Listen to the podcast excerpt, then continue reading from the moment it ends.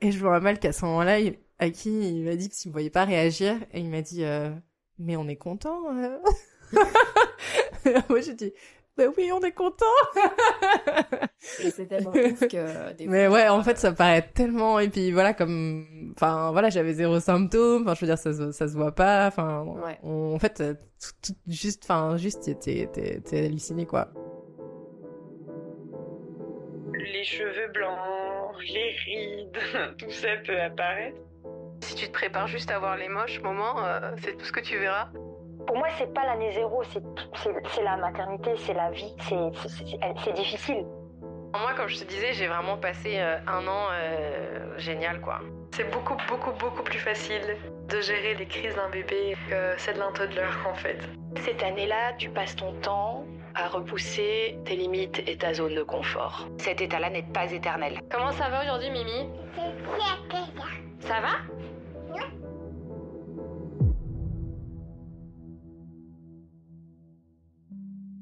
Bienvenue sur Zero to One, je suis Stéphanie Ayozawa et je vais à la rencontre de femmes et d'hommes devenus parents pour qu'ils me livrent le parcours des 12 premiers mois avec leur bébé. Avant de commencer, les conseils et pratiques évoqués pendant les épisodes sont propres à mes invités.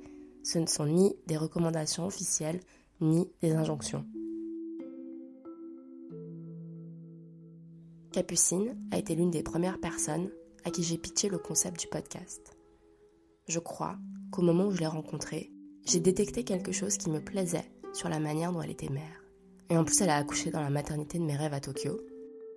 J'ai profité de cet épisode pour découvrir les coulisses de son postpartum. Elle nous parle des difficultés liées à la barrière de la langue, un sujet autour du sommeil de sa fille Mio et un cauchemar en particulier qui revenait souvent. Mais pendant le tourbillon des premiers mois, elle identifie les problèmes un à un, trouve des solutions et se construit son nouveau cercle social, tout en laissant Mio explorer et goûter le monde qui l'entoure. Je vous laisse découvrir l'histoire de Capucine. Bonne écoute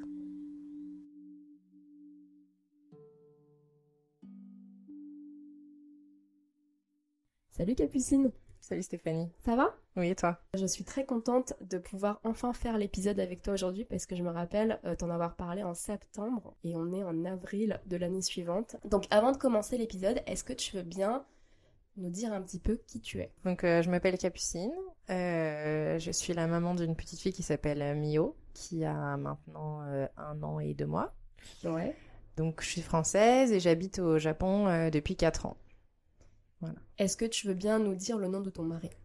Oui, il s'appelle Akihiko, donc je, je l'appelle pour euh, diminutif. Est-ce que tu peux nous raconter un peu euh, comment est-ce que vous est venue l'idée de faire un bébé? Alors en fait, euh, le... donc quand on était ensemble depuis un an, on a décidé de faire un voyage au Japon.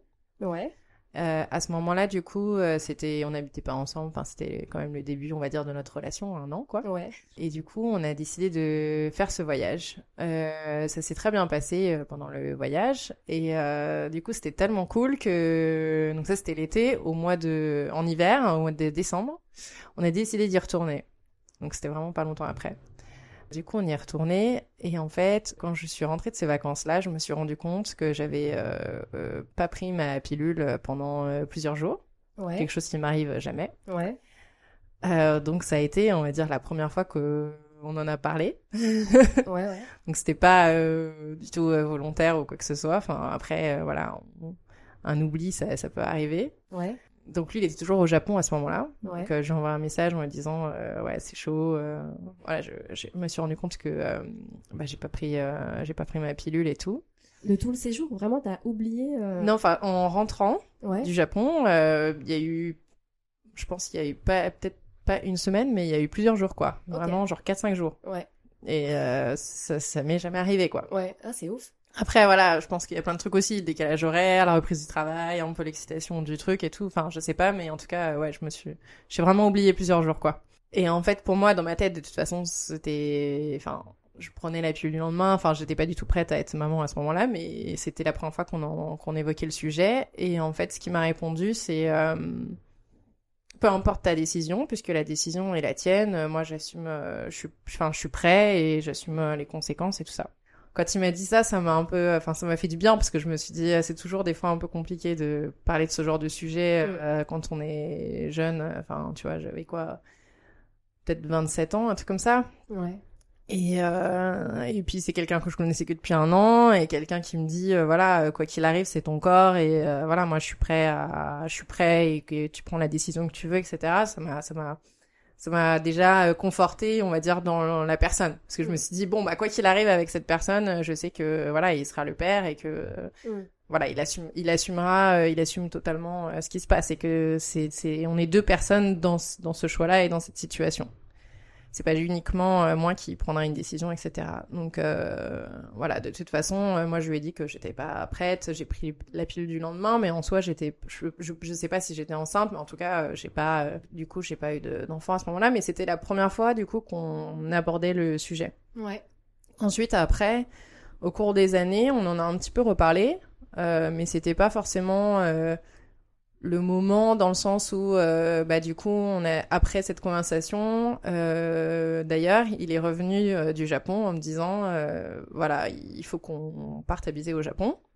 Ok. Euh, pas tout de suite, mais euh, et c'est là que du coup j'ai un peu, euh, je lui ai dit, euh, attends, euh, déjà c'est pas on, c'est Ouais, ouais, ouais. est-ce que tu veux venir avec moi?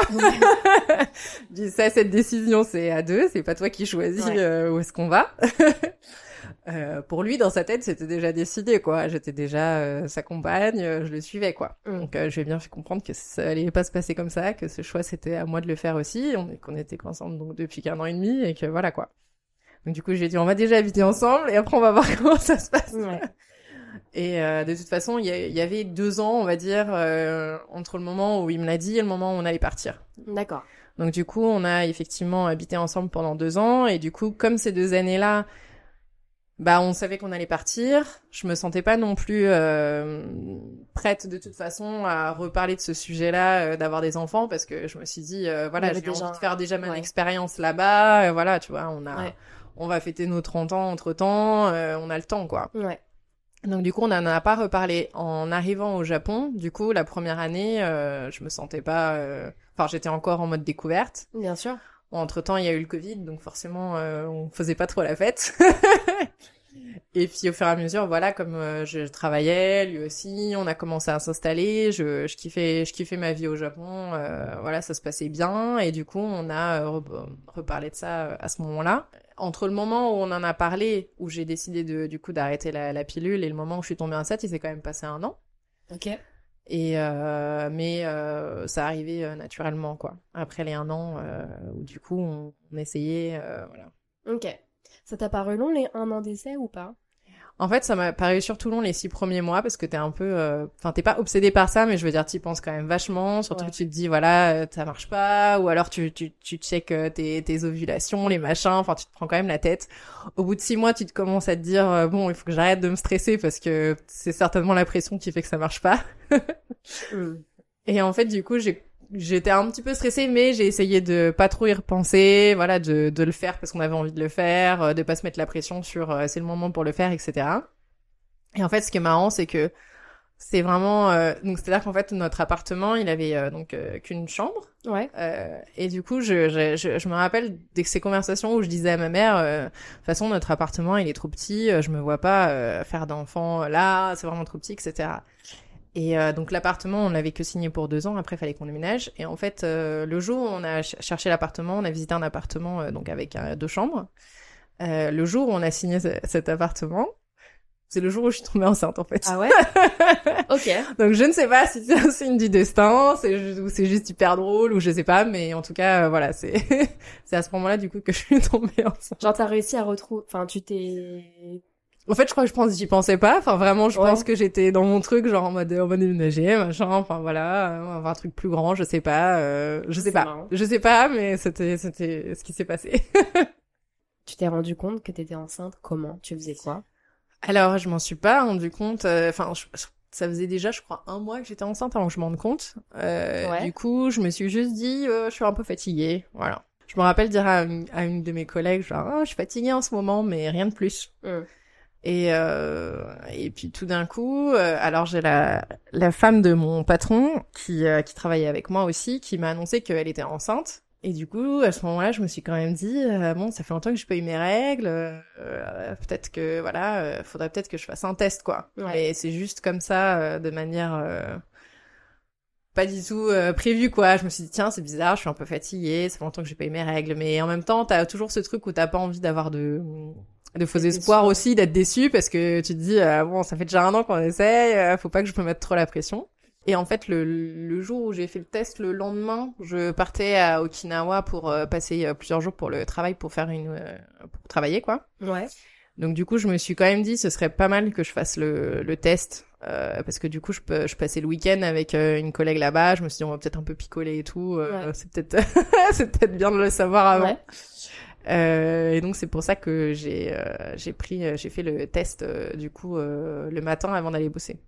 Donc du coup j'ai fait ce, ce test là le matin. Donc il y avait Aki qui était là et je me rappelle que Ouais.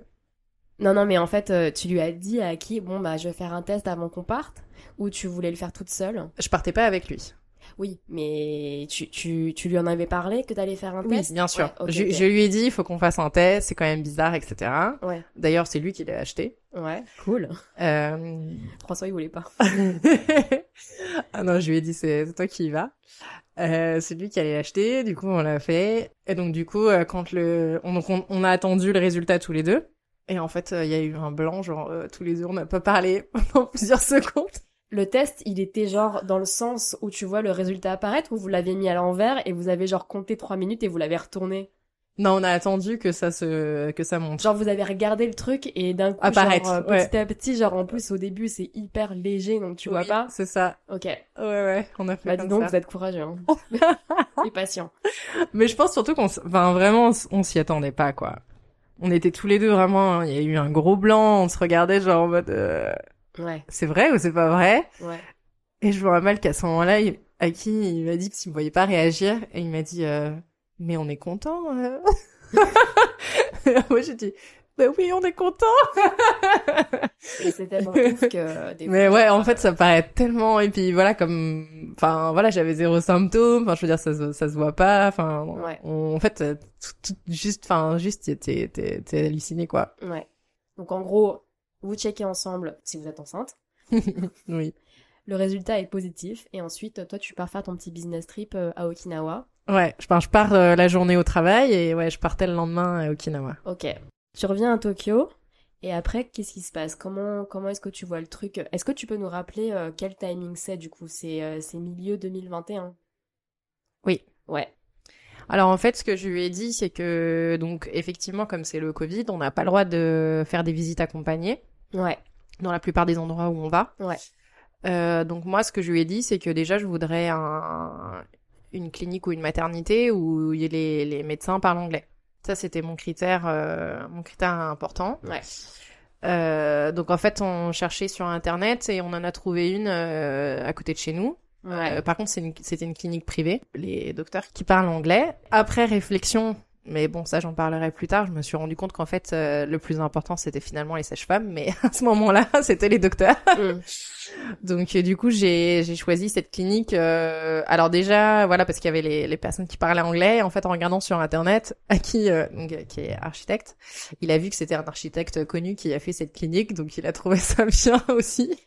Elle est elle est Elle est très bien. trop j'adore, elle est trop belle. Et en plus de ça, après, on, on a des, on a un couple d'amis. En, en parlant avec eux, en fait, on s'est rendu compte qu'elle avait, qu'elle, euh, qu'elle allait dans, la- elle avait accouché dans la même clinique. Ok. Donc, du coup, ça nous a un peu conforté en se disant, euh, voilà, tu vois, on a un écho euh, d'une personne qui était contente. euh, c'est un petit peu comme ça. Enfin, on avait déjà choisi ça avant qu'ils nous le disent, mais du coup, c'est un peu, euh, Ça a confirmé quoi. voilà, ça confirmait que euh, du coup, c'était là qu'on voulait aller. Ok. Quoi se passe comment cette grossesse, tu dirais? Bah, elle se passe très bien euh, parce que euh, du coup j'ai travaillé jusqu'au bout, j'ai eu euh, zéro symptôme embêtant, euh, j'avais grave la forme. Voilà quoi, j'ai un métier assez physique quand même, donc du coup j'étais tout le temps debout, tout le temps en train de monter sur des escabeaux, j'ai eu euh, aucun souci euh, Ouais, par rapport à ça quoi. Parce que au-delà de, du, de ton travail à proprement parler, qui est, euh, si tu veux le citer, Oui, je fais du visual merchandising, donc tout ce qui est euh, installation de produits en magasin, euh, décoration en boutique, etc. mais du coup, donc déjà ça c'est physique, et en plus de ça, en fait, tu dois aller dans tout le Japon Oui. en boutique, donc ça implique aussi pas mal de déplacements. Ouais. Donc ça aussi, c'est quelque chose qui, qui reste comme euh, avant, comme euh, avant ta grossesse. Enfin, tu, en, en termes de fréquence de voyage, etc. Comment ça se passe? Alors j'ai réduit un petit peu les quantités de voyages. Donc c'est-à-dire qu'avant je pouvais euh, limite euh, toutes les semaines ou euh, minimum toutes les deux semaines, mais parfois toutes les semaines. Ça dépendait de là où j'allais, parce que si j'allais à Nagoya par exemple, je pouvais y aller euh, limite dans la journée. Ou, vrai. euh, tu vois, ça dépendait en fait les, les endroits où j'allais. Puis on a aussi Chiba. Finalement c'est presque aussi loin que d'aller à Nagoya. Ouais. Mais, mais euh, du coup, euh, j'ai déjà j'ai, on va dire, euh, après Okinawa, j'ai pas pris l'avion. Ça, c'était mon dernier trip en avion. Mais euh, j'ai gardé, euh, j'ai gardé le train. Et le train, je l'ai, j'ai, en- enfin, je prenais encore le train jusqu'à euh, un mois avant mon congé, quoi. Enfin, j'ai, j'ai pris le train encore euh, pas mal. Et ça t'inquiétait pas ou tu juste. En fait, la, la première nuit, enfin la nuit où j'étais quand même euh, un petit peu euh, ronde, on va dire, j'étais déjà à plusieurs mois euh, et j'étais toute seule à l'hôtel, ça m'a fait un peu peur parce que je me suis dit, je suis un peu loin pour faire l'aller-retour. Ouais. Mais euh, mais sinon, ça ça m'inquiétait pas trop euh, dans le sens où je me sentais bien, donc euh, je, je me disais pas, il va m'arriver un truc quoi. Donc, une grossesse plutôt, euh, enfin physi- physiquement du moins, qui se passe bien. Oui. On arrive pas loin du terme. Ton bébé décide d'arriver avant, après, ou pile le jour du terme? Alors, il arrive deux semaines en avance. Ouais. Tu faisais quoi? Alors c'était c'était marrant parce que la, la semaine d'avant, avant que j'accouche, on décide de se faire un petit euh, road trip euh, à côté du mont Fuji euh, pour faire des petites photos et des et des enfin pour profiter d'être tous les deux quoi avant de avant l'arrivée. Euh, donc du coup j'étais déjà enfin j'ai couché la semaine d'après donc je veux dire j'étais déjà bien bien ronde mais j'étais quand même euh, du coup trois semaines avant le terme Ouais. donc je me suis dit bon mais c'est vrai que les gens à l'hôtel étaient pas rassurés euh, que je voyage Ouais. Il était là, mais attends, elle va accoucher dans le... sur le tatami, là. Qu'est-ce que vous nous faites? Mais, euh, mais bon, voilà, c'est notre choix. hein. Mais on s'est dit, voilà, mon Fuji, au pire, euh, en voiture, on est à une heure, euh, une heure, une heure et demie, quoi. Si Ouais. c'est en pleine nuit, on peut le faire. Ouais. et donc, du coup, là, on s'était dit, bon, c'est bon, tout va bien. Et en fait, la, la semaine d'après, euh, je me rappelle, le samedi, en plus, c'était euh, pas forcément une, euh, une période sympa parce que du coup, je commence mon congé et ils décident de faire la rénovation de façade de mon, de mon immeuble. Ah. Donc en fait, euh, c'était horrible parce que tous les jours, euh, les mecs, euh, ils venaient pour euh, pour nettoyer et tout ça. Et euh, en fait, euh, je sais pas si tu te rappelles, mais il, a, il a vachement neigé à ce moment-là. Enfin, il y a eu un moment où il a grave neigé euh, et euh, et du coup, il venait préparer le nettoyer la maison. Et en fait, la la période où j'accouchais, en fait, c'est la période où ils refaisaient la peinture.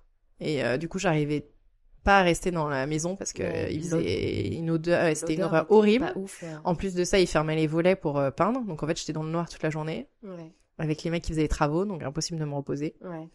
Donc euh, je pense qu'il y avait aussi un petit cumul de ça parce que du coup, bah, je marchais beaucoup. Enfin, je sortais de la maison, euh, j'essayais de pas être de pas être trop là. Et donc c'était les soldes et je faisais les le shopping le samedi À Futako Tamagawa. à Futako Tamagawa Ouais, euh, ouais. dans la rue quoi. Ouais. Et euh, et le dimanche matin, bah j'accouche quoi. Ok. Alors on va on va détailler un petit peu plus. Voilà. Donc on sort toute la journée, parce que du coup il- ça, il- ça, ça sent trop mauvais, on peut pas rester dans la- dans l'appartement, on rentre un petit peu tard. Et euh, donc à 7 heures du matin, euh, le dimanche, j'ai j'ai une, une espèce de petite sensation bizarre euh, dans le ventre. Ouais. Et, euh, et je me lève du coup euh, le temps d'aller à la salle de bain, euh, je perds les os. Ouais. Genre tu perds les os, tu perds les os, genre le le truc. euh, ouais. Ouais. Ok. Euh, donc du coup, euh, je vais de, je vais dans la douche en me disant bah je vais me rincer un peu quoi, parce que je sais pas quand est-ce la première fois, la prochaine fois que je vais me laver. ouais, c'est vrai. Donc euh, on a ce réflexe un peu bête de me de, parce- vu que j'avais pas de contraction, enfin je veux dire j'avais rien qui m'inquiétait à part que j'avais perdu les os et puis on sait jamais entre le moment où on perd les os, on accouche, on sait pas combien de temps il se passera. Donc je me suis dit bon, là ça va. Après vu que c'était deux semaines avant le terme, euh, le terme japonais parce que du coup c'est un petit peu différent par rapport à la France, mais euh, Mm. euh, j'avais pas fini mon sac non plus pour euh, partir parce que bon, T'avais pas ta valise qui était prête j'avais pas ma valise finie. dans le couloir Voilà. posée. Voilà non. Ok. Euh, du coup, euh, je me suis dit bon bah alors je me rince, je vais réveiller Aki, je vais lui dire bon euh, euh, voilà on va. T'as pas crié quand t'as perdu les os? Non, pas du tout. Ok. Genre super zen. Ok. Ouais. D'accord. Ça m'a fait juste bizarre. Et à ce moment-là, je me suis dit, je crois que c'est ça. Ouais, ouais, bah ouais, ouais, tu m'étonnes. Et euh, du coup, euh, du coup, je, je réveille Aki et je lui dis, euh, ok, Aki, j'ai j'ai perdu les os. Euh, alors lui, euh, voilà, toujours un peu le mec, euh, voilà, un peu surpris et tout. euh, T'es sûr, mais euh, hein un peu paniqué, mais essaye de rester zen. Ouais. Et après, euh, je dis, euh, bah appelle, appelle la clinique, quoi, parce qu'en plus c'était dimanche matin, donc euh, le dimanche il n'y a pas de Ouais. personnel. Enfin, il y a un personnel qui est, qui est là, mais c'est pas au Japon, c'est c'est plus cher d'accoucher le week-end ou le soir. Euh, du coup, faut appeler le docteur, quoi. Et euh, donc, euh, il appelle la clinique. Euh, donc, il, est, il doit être euh, peut-être 7h30. La clinique dit euh, donc qu'ils ouvrent à 9h. Donc, là, il raccroche et il me dit Bon, c'est bien si on peut attendre 9h. Comme ça, euh, voilà, on paye pas de supplément pour le matin et on attend qu'ils arrivent. Alors, j'étais là, ok. Est-ce que c'est la priorité? Je ne sais pas, mais vu que je suis pas dans l'urgence de partir, le temps de façon de finir ma valise, euh, on arrivait à 9h, donc Ouais. c'était pas, c'était pas grave. Ouais. On arrive à la clinique, j'ai toujours pas de contraction, euh, tout va bien. Euh, du coup, euh, là, c'était un peu dur parce que là, je dis au revoir, euh, je dis au revoir à Aki euh, à l'entrée de la clinique, puisque il a pas le droit de rentrer euh, pendant la préparation de l'accouchement. Il avait le droit d'être là à l'accouchement, mais pas la préparation de l'accouchement. Ouais. C'est quoi ce que tu appelles la préparation de l'accouchement? Bah, c'est c'est toute la partie avant que le bébé sorte, quoi. À partir du moment où tu pousses, C'est ok. il l'appelle, ouais, pour qu'il vienne, Mais avant ça, tu dois vivre toutes tes contractions toute seule. toute seule. Ok. Tu, tu le savais? Ouais. Mais ça, c'était la, la consigne euh, Covid, quoi. Dans, en tout cas, dans cette clinique-là, et dans beaucoup, non, mais- dans beaucoup d'endroits, mais pas partout. Ok. Mais en tout cas, eux, ils nous ont dit, en gros, ils autorisaient euh, une demi-heure, quoi, au papa d'être là dans la salle au moment de l'accouchement. Donc j'arrive, du coup, euh, il m'installe dans la salle. Donc j'avais pas de contraction. Euh, du coup, le, le docteur m'installe euh, la péridurale parce que j'avais pris aussi cette, on n'a pas précisé, mais j'avais pris aussi cette clinique parce qu'il y avait la péridurale. Ouais. Donc il m'installe la péridurale en me disant bah quand tu quand je vous l'installe maintenant parce que tout va bien et quand vous commencez à avoir mal on peut vous la lancer quoi. Donc euh, Et il t'a mis la péridurale avant que comment... tu commences à, à créer de douleur en fait. alors en fait il me la pose mais il me la branche pas. Ah, genre le, le... Il me met l'aiguille. genre l'aiguille était Voilà, installée. l'aiguille et est installée. Il y avait plus qu'à genre. Appuyer sur le bouton. Ça c'est trop. Enfin, j'aurais bien aimé faire ça parce que. Bah du coup j'ai j'ai je sais pas vraiment ce que c'est que d'avoir des contractions quoi. Je peux je peux je peux le dire. D'accord. Alors du coup c'était c'était un accouchement relativement rapide parce que en fait je suis arrivée donc à 9h. Mm. À 10h, j'ai j'étais pas dilatée beaucoup, genre 4 et euh, pas mal, ouais, c'est pas mal, mais et à midi, j'étais déjà à 10, un truc comme ça. Donc du coup, Ouais, dit euh, il faut qu'on te mette euh, direct dans la salle Ouais. euh, d'accouche- d'accouchement. Donc à midi, j'étais dans la salle en train de pousser avec la sage-femme. Donc la sage-femme ne parlait pas anglais, donc du coup on parlait euh, comme on pouvait avec euh, juste des gestes, euh, des petits mots en anglais euh, vite fait, euh, genre water, des trucs très basiques quoi. Où elle me faisait des petits exercices de respiration. C'était hyper rapide parce qu'elle venait à 14h, donc en fait on a juste eu le temps de commencer à faire des exercices de respiration, de pousser un peu. Du coup elle m'a donc demandé d'appeler Aki pour qu'il vienne. Euh, il est arrivé, lui il est resté genre je crois un quart d'heure. euh, du coup après elle était sortie. Euh, Par contre euh, j'ai eu une épisiotomie, donc euh, le docteur m'a demandé s'il pouvait Ouais. faire le faire. Ouais. Après réflexion, j'ai pas compris si c'était une raison médicale ou pas, parce que vu l'autorisation, je pense que c'était juste pour que ça aille plus vite et que ça sorte bien, Ouais. pour pas, pour éviter la déchirure, parce que je pense que quoi qu'il arrive, j'allais certainement avoir une déchirure. Mais euh, voilà, c'est, moi j'ai juste écouté euh, l'avis médical euh, sans trop réfléchir, en disant oui, même si je regrette un peu maintenant, mais en même temps, euh, j'ai pas demandé de détails après non plus pour savoir quelle était vraiment la raison, etc. Mais en tout cas, euh, donc j'ai eu l'épisiotomie, euh, elle est sortie tout de suite hyper rapidement. Du coup, ça a duré. Euh... Enfin voilà, j'étais dans la salle même pas deux heures quoi pour Mm. l'accouchement.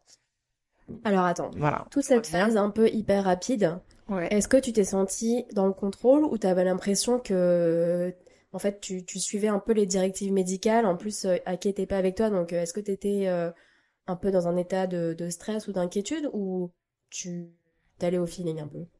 Non, j'allais totalement au feeling, j'étais hyper détendue et euh, je me sentais pas du tout euh, stressée par rapport à l'accouchement. Ah ouais, Ouais, ok. j'étais vraiment partie genre hyper zen quoi. Genre, est-ce que t'avais un birth plan? Oui, mais euh, je pense que ça pas. Enfin, je, les trucs que j'avais écrits étaient pas du tout respectés quoi. À qui il est où là? Il est à côté de toi? Il est à côté de moi. Qu'est-ce qu'il fait? Bah, il fait pas grand chose malheureusement. parce que euh, du coup, euh, bah, c'est embêtant parce qu'il arrive au milieu du travail. Euh, du coup, il a pas été inclus dans la préparation. Bah ouais, il débarque quoi. Voilà, il débarque. moi, je suis déjà allongée, les jambes écartées, avec les deux personnes qui me regardent. Ouais. Euh, il sait pas du coup. Moi, je suis très concentrée dans ce que je fais, forcément. Donc, euh, j'ai du mal aussi à l'intégrer, enfin, à interagir avec lui, parce que voilà, moi, mon but c'est euh, de la sortir à ce moment-là. Mais du coup, toi, sous péridurale, Ouais. aucune douleur? Non. Genre, tu, est-ce que tu sens, enfin, en tout cas, moi, je l'ai ressenti comme ça quand j'avais la péridurale, genre mes hanches qui se disloquaient ou qui s'écartaient. Est-ce que t'avais des sensations comme ça ou, ou Non. même pas? Rien, nada. Non. Ok. Je sentais euh, Mio, enfin un peu bouger et tout ça, mais euh, après, je me repé- en fait, comme je comme je sentais vraiment pas grand chose, je, me repérais juste à, euh, je sais plus comment ça s'appelle ça, tu sais quand ils te mettent le, Le monitoring? Ouais au monitoring pour Ouais. savoir vraiment quand mes contractions elles arrivaient et tout pour euh, contrôler euh, les poussées. Après, malheureusement, parce que j'aurais bien aimé un peu plus sentir, mais j'ai eu quand même, enfin, j'ai du coup j'ai pas du tout eu de douleur quoi. Ouais. Mais Mm. après, je me rends pas compte si au final j'ai vraiment poussé, euh, si j'ai pas, enfin, tu vois, c'est un peu dur de savoir en fait quelle, enfin voilà, et finalement est-ce que la péridurale était un, enfin pas la péridurale par contre, les l'épisio du coup, je pense que c'est c'est peut-être aussi dû à ça. Enfin, tu vois, je sais pas, Mm. on peut pas, on peut pas savoir Mm, parce que j'ai pas eu euh, le débrief euh, médical à ce moment-là, mais en tout cas, euh, je sentais pas de douleur et euh, je voyais, je j'étais, j'assistais à la scène. Du coup, c'était un peu bizarre pour moi. Ouais. De, j'avais l'impression d'être un spectateur de mon accouchement, quoi, Ouais, parce que du coup, j'avais pas forcément euh, bah, les douleurs et tout ça, mais en même temps, euh, je voyais qu'il se passait quelque chose dans mon corps, quoi. Mm. Mais juste pour revenir avec Aki, du coup, Ouais. euh, donc en fait, il me tenait la main et il me disait, euh, il me disait voilà, t'es trop forte, genre, enfin, il était choqué quoi et savais plus quoi dire quoi. Il était là genre t'es trop forte, mais c'est un truc de ouf ce que t'es en train de faire, mais voilà quoi. Ok. Il me tapotait un peu la, la tête et il essayait de tenir ma main, mais moi j'étais tellement concentrée dans ma respiration que malheureusement je le calculais pas trop quoi. D'accord. Ok. Limite, euh, c'était, c'était lui qui était plus, euh, genre, overwhelmed. Non, je vais couper. Oui, c'est ça, Et ouais. carrément.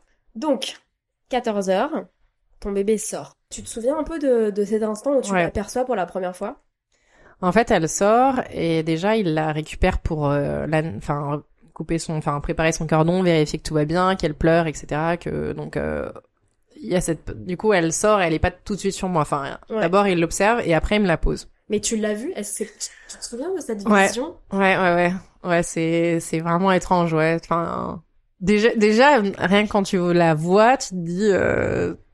Enfin, c'est, c'est, est-ce que c'est vraiment bébé? Enfin, il ouais. y a ce truc-là où tu te dis, t'as, un peu inconsciemment un espèce de truc où tu, tu veux une reconnaissance faciale, entre guillemets, tu vois, de se dire, ah, c'est ma tête en petit c'est Ouais, sa tête ouais. en petit. Ouais. Mais bon, tu sais que ça sera pas le cas vu que c'est un, un nouveau-né. En plus, ils sont toujours un petit peu euh, gonflés, voilà, oufis, ils sont sales, enfin voilà. Mais du coup, ouais, j'étais là, ah, c'est mon bébé, quoi, genre, euh, pendant interrogation, mais exclamation en même temps, quoi, c'est mon Mm. bébé. ah. Voilà, et je pense que de toute façon, avec euh, l'excitation et tout, on est un peu euh, shooté, quoi, donc euh, on, on calcule pas trop, quoi. Ouais. Mais c'est ouais, c'est ouf quoi. Mais c'est vrai que quand quand quand ils me l'ont posé euh, sur moi, euh, comme en plus ça est deux semaines en avance, elle était vraiment petite. Elle faisait que 2 kg six. Ouais. Donc du coup c'était vraiment un tout petit bébé et euh, c'était c'était vraiment ouais c'était étrange quoi. Par contre, ce que j'ai pas précisé aussi pendant mon accouchement, c'est que j'ai quand même accouché avec un masque. Ah putain. ça c'était ça, ça, c'était challengeant pour la respiration. Non, né- non négociable. C'était pas non négociable. En fait, euh, je leur ai dit, est-ce qu'il faut que je le masque Ils m'ont dit, c'est mieux si tu le gardes. Et en fait, comme je suis rentrée dans la salle avec, après pendant la préparation, j'ai pas pensé à le retirer parce que du coup, bah en fait, j'ai commencé l'exercice avec et j'ai presque oublié en fait que je l'avais. Et je m'en suis rendu compte après quoi. Et là, j'ai dit, euh, j'aurais dû le retirer, mais en même temps, voilà, dans les contextes Covid au Japon, ils sont quand même un peu stricts et du coup, euh, j'ai pas, j'ai pas, j'ai pas reposé la question, je me suis pas remis dedans, quoi. En vrai, peut-être qu'avec la péri... sans la péridurale, peut-être que tu l'aurais retiré. Ah bah ça c'est sûr, ça c'est sûr. Et je me revois les photos avec Mio sur moi avec un masque et là je me suis T'avais, t'as gardé même, ton quoi. masque aussi euh, quand. Bah, du coup, on te la pose. Ouais, ouais, ouais, j'ai mon masque et euh, du coup je le retire Ouais. parce que Et qu'est-ce que tu fais? Qu'est-ce que tu. Je la sens. Tu la sens? Ouais, le, le dessus de tête? Ouais.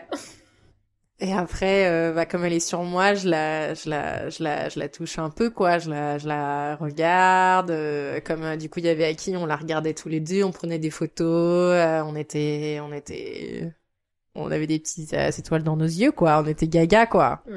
On était déjà, euh, oh là trop belle, elle a des grands yeux. C'est vrai qu'elle avait des grands yeux, mais du coup, on était là, genre, trop mignonne. Ouais. Ok. Puis elle pleurait pas, elle était, elle- voilà, elle regardait, donc du coup c'était, c'était, elle, elle interagissait. On voyait qu'elle entendait un peu des bruits, qu'elle euh, regardait, c'était très, c'était magique. Après l'accouchement, Aki a dû vite repartir? Ouais, bah quasiment tout de suite après. Enfin, au total, il est resté une heure, je crois. Ok. Ce qui est quand même plus que normalement.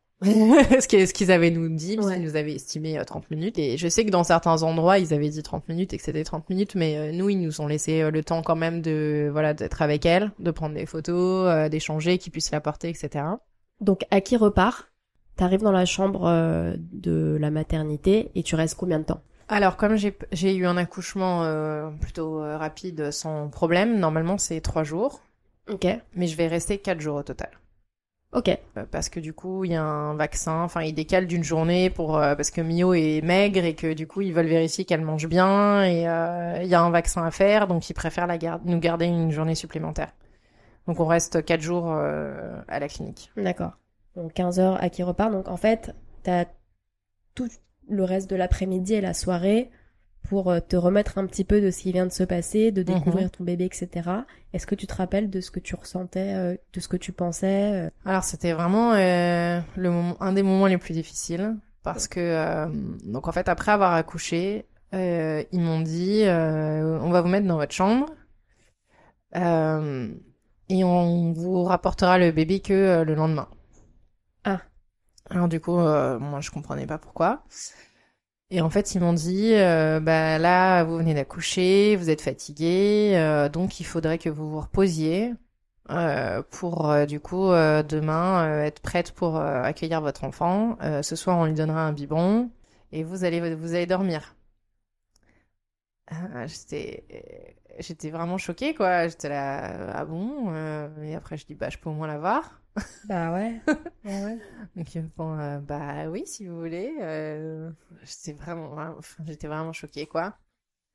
Plus tard, après, euh, j'ai fait plein de cauchemars de ça, je m'en suis rendu compte euh, après, mais euh, ça m'a vraiment, euh, vraiment marqué à ce moment-là. Mm. Mais bon, encore une fois, euh, c'est l'équipe médicale qui nous dit ça, euh, on se rebelle pas euh, en disant bah non, apportez-moi ma fille, quoi. Mais du coup, euh, j'étais vraiment euh, choquée, quoi. euh. Donc en fait, la première nuit, je l'ai passée toute seule euh, à toucher mon ventre, euh, j'ai pas dormi, euh, j'étais euh, vraiment pas bien, quoi. Oh wow, ok. J'attendais qu'une chose, c'était le lendemain et de pouvoir la, la voir, quoi. Alors, elle arrive à quelle heure? Elle arrive assez tard, hein, elle arrive à 9h, je crois, ou 10h, un truc comme ça. Du coup, là, quand elle arrive, euh, j'étais... euh, Oh là là, j'étais trop gaga, j'étais là, en fait, elle est là... euh, Voilà, ça commence, quoi. Ça a été un petit peu compliqué de lancer, parce que moi, j'ai décidé donc euh, d'allaiter. Enfin, j'ai même pas décidé, c'est-à-dire que je me suis même pas posé la question. D'accord. C'est marrant, enfin, j'avais déjà... euh, J'ai pas, j'ai même pas compris pourquoi on m'avait posé la question, d'ailleurs, est-ce que tu vas allaiter ou pas? Parce que moi, dans ma tête, c'était une évidence, voilà. Mais après, euh, oui, effectivement, en réfléchissant, je me suis dit, oui, c'est logique, il y a des gens qui le, qui le font pas, il y a pas de souci, mais c'est vrai que moi, je m'étais même pas posé la question. Mm. Et euh, donc, du coup, euh, je demande, euh, enfin, la, la sage-femme arrive pour, euh, donc, c'était embêtant parce qu'aucune sage-femme ne parlait anglais. Donc, euh, du coup, on essayait d'utiliser un peu euh, Google euh, Translate et euh, de se débrouiller un peu, mais c'était un peu chaud, quoi. Elle me dit, voilà, prends, tu prends ton bébé, tu le mets comme ça au sein, euh, voilà, et elle part, quoi. Et après, elle me dit, après, on donnera un biberon.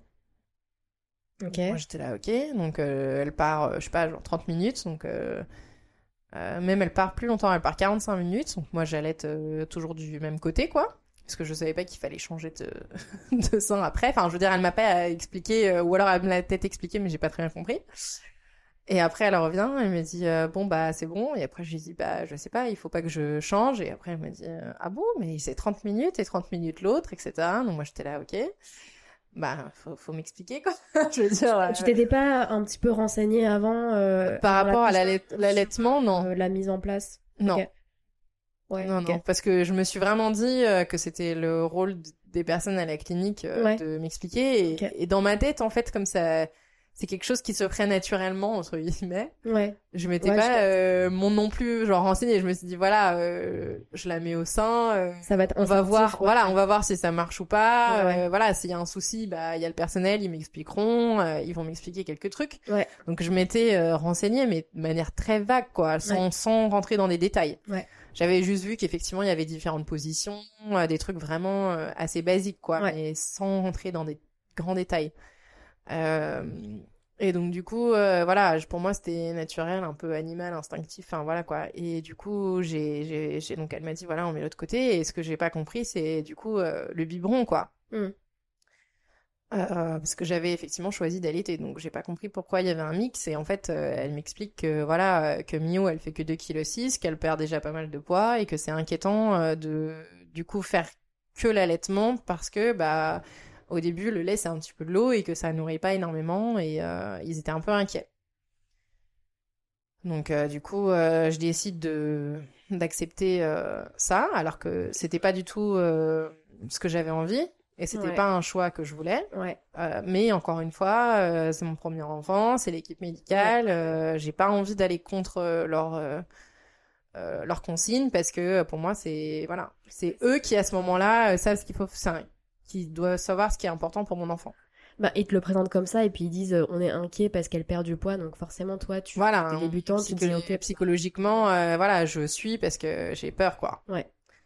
Donc je le fais, Euh, sachant que je sais très bien euh, ça. Je m'étais quand même renseignée et je sais très bien que t'as quand même un risque que, au final euh, l'enfant il préfère le biberon et que tu puisses euh, plus allaiter quoi. Enfin, je, je sais les conséquences de ce qui se passe, mais je suis pas capable de les de dire non ou de prendre une autre décision. Donc je suis euh, pour l'instant les consignes. Donc à ce moment-là, dans la clinique, euh, je suis un petit peu perdue parce que du coup, euh, je je comprends pas vraiment les sages-femmes. Euh, c'est c'est pas forcément des moments euh, où je me sens soulagée. Le seul truc que je trouve génial, c'est que bah j'ai des super repas, que si j'ai besoin d'aide, il y a quelqu'un qui arrive. Après moi, je suis dans une clinique privée. Enfin, ma chambre c'était clairement un hôtel quoi. Enfin, j'avais une super salle de bain. Voilà, une chambre bien insonorisée quand même. il y avait des toilettes dans la chambre Bien sûr, Ah, un super toilette, une super grande douche. euh, Enfin, c'était génial. Enfin, c'était vraiment un hôtel, quoi. Il y avait Mais- un grand canapé avec une table, un fauteuil. euh, euh, ils m'ont offert, voilà, un coussin d'allaitement. Il y avait plein de trucs. J'avais j'ai eu des fleurs. Tu, tu payes pour le prix du service, quoi. Mais le service était là, quoi. ouais Surtout après la péridurale, on a quand même vachement mal aux jambes, donc j'avais pas besoin de marcher loin. voilà, j'étais à côté de tout, donc j'avais pas besoin de marcher beaucoup. Donc euh, c'était bien, quoi. ça c'est trop bien ça je confirme c'est. C'était luxe. Donc euh, pour ça, c'était vraiment bien parce que j'étais contente. euh, j'ai payé le prix, mais j'étais contente de ce que j'ai eu, quoi. Donc, euh, quatre jours euh, où... Parce qu'à partir du moment où on te, on te ramène euh, ta fille le lendemain matin, donc à 9h, après, c'est bon. C'est euh, euh, le reste du séjour, vous êtes tout le temps ensemble. Alors on est tout le temps ensemble, sauf euh, pour le bain, parce qu'en fait, comme c'est le Covid, ils voulaient pas qu'on fasse le bain euh, avec eux. Donc en fait, ils prenaient Mio le matin, pendant que moi je prenais ma douche pour lui prendre son bain. Ok. Donc en fait, j'ai eu aucune formation ou explication par rapport au bain. Ils m'ont juste donné un iPad avec une vidéo en disant en rentrant chez vous, vous allez faire comme ça. Ok. Mais euh, je m'occupe pas du, pas du tout de cette partie-là. Donc euh, du coup, euh, c'est, on va dire, les moments où ils la prenaient, c'était à ce moment-là. Le temps que moi je prenne ma douche pour, euh, on va dire, euh, être un peu euh, tranquille. Eux, ils la prenaient pour prendre son bain à ce moment-là. Sinon, Sinon, le reste je la gardais. ouais. Après, ils me disaient plusieurs fois, on peut, ils m'ont dit plusieurs fois, on peut vous la prendre, machin pour la nuit, par exemple, si vous voulez dormir. Ouais. Je voulais plus qu'ils la reprennent parce que ça m'avait trop traumatisé le premier soir où ils me l'avaient écrit. Ouais. Euh, Il y a quand même un soir, donc c'était euh, peut-être la veille, où je me suis dit, je vais leur demander de la garder, euh, mais dans ma tête, c'était juste les deux heures avant la prochaine tétée. Ok. Voilà, donc parce que dans la journée, ça m'était déjà arrivé de leur dire prenez-la pour que je dorme, parce qu'en fait, c'est vrai que du coup, tu, tu réagis au moindre bruit de ton enfant. Donc, euh, t'es tout le temps en alerte et tout, c'est hyper flippant. Euh, surtout que je comprenais pas quand je sortais le bébé, il y avait une alarme, je sais pas si t'avais ça Ah aussi. putain, voilà. le truc euh, qui faisait Donc, euh, le truc, au final, je l'éteignais parce que ça me rendait ouf. Je et à comprenais chaque fois jamais oublie comment ça. désactiver, c'est un enfer. c'est un enfer, ça fait un bruit de ouf parce que ton bébé est plus dans le lit. Mm. Donc euh, j'aurais dit bah écoutez euh, dans la journée ça m'était déjà arrivé de leur dire euh, voilà vous la gardez mais à chaque fois ils me la ramenaient toujours au bout de deux heures en fait donc Ouais. euh, j'avais pas besoin de euh, je les appelais pour leur dire voilà je suis réveillée ou des trucs comme ça ou Mio elle pleurait donc ils me ramenaient. Mais en général c'était moi qui euh, mettais mon alarme à chaque fois pour être sûr d'être euh, à l'heure. Ça c'est un truc aussi au Japon. Je, je sais pas si c'est pareil en France mais ils nous ils nous apprenaient vachement à timer tous les tous les trucs T'avais un... Moi j'avais une fiche où je devais oui, écrire Où tous les trucs. tout. Elle a fait caca, le caca, pipi, ouais. le caca, il est de quelle couleur euh, La couleur j'avais pas. Ah ouais, moi j'avais la couleur aussi. Genre au début il est noir, machin. Ça c'est aussi un truc que je savais pas, mais Le premier caca. ouais, euh, le caca noir, ça m'a ouais, un peu euh, surpris. Euh, mais bon voilà, on apprend des choses. hein. Mais du coup euh, sur le tas. Malheureusement, j'avais pris un peu l'habitude de la réveiller Ouais, pour la ca- caler pour sur. la caler sur un rythme. Rythme, ouais. Parce que c'est ça qui m'expliquait. Ok. Euh, donc j'ai pas forcément eu des moments où je me suis dit bah tiens elle se réveille pas moi j'étais plus un peu genre euh, bon bah là ça fait deux heures bon après ils sont quand même assez réglés euh, quoi qu'il arrive mais c'est vrai que j'ai été plus dans la démarche de euh, je vais la timer donc voilà va- on va se réveiller elle va se réveiller je vais lui changer sa couche etc Mm. et ils t'imposent quand même une routine voilà avant de chaque tété tu la changes machin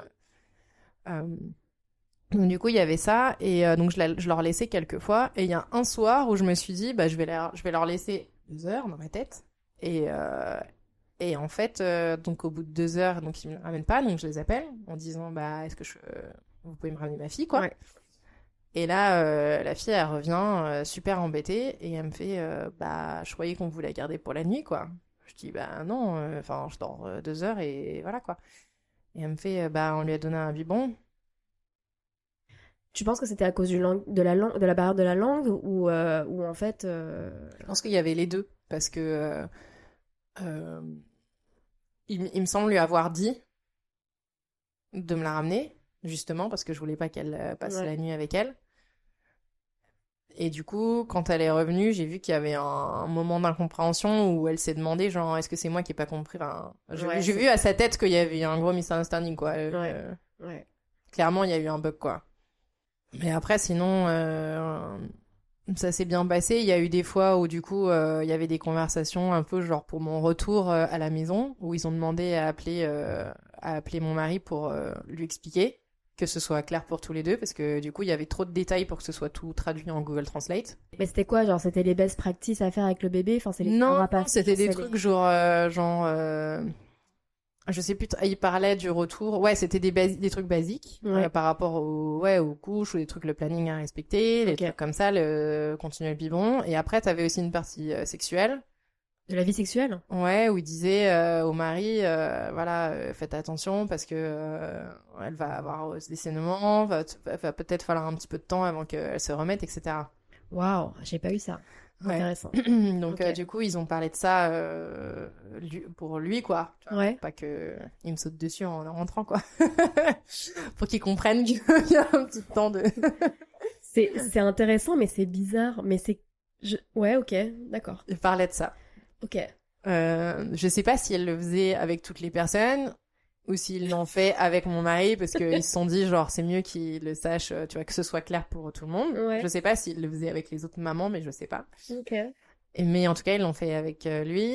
Et, euh, et après, il y a le moment où on est parti, où du coup, euh, la sage-femme a, elle a- l'a attendu euh, à l'entrée de la clinique pour du coup lui reparler en lui disant, euh, voilà, on, on a booké euh, les euh, pro- prochains vaccins la semaine prochaine, machin. Ok.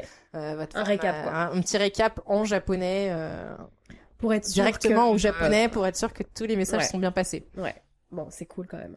Je pense que c'est important. Et Ouais. puis, ça permet aussi de- d'équilibrer un peu les responsabilités euh, Mm. sur euh, les trucs à faire avec le bébé après, quoi. Vu que Ouais. n'avait pas été là, a pas pu être là pendant les 4 jours.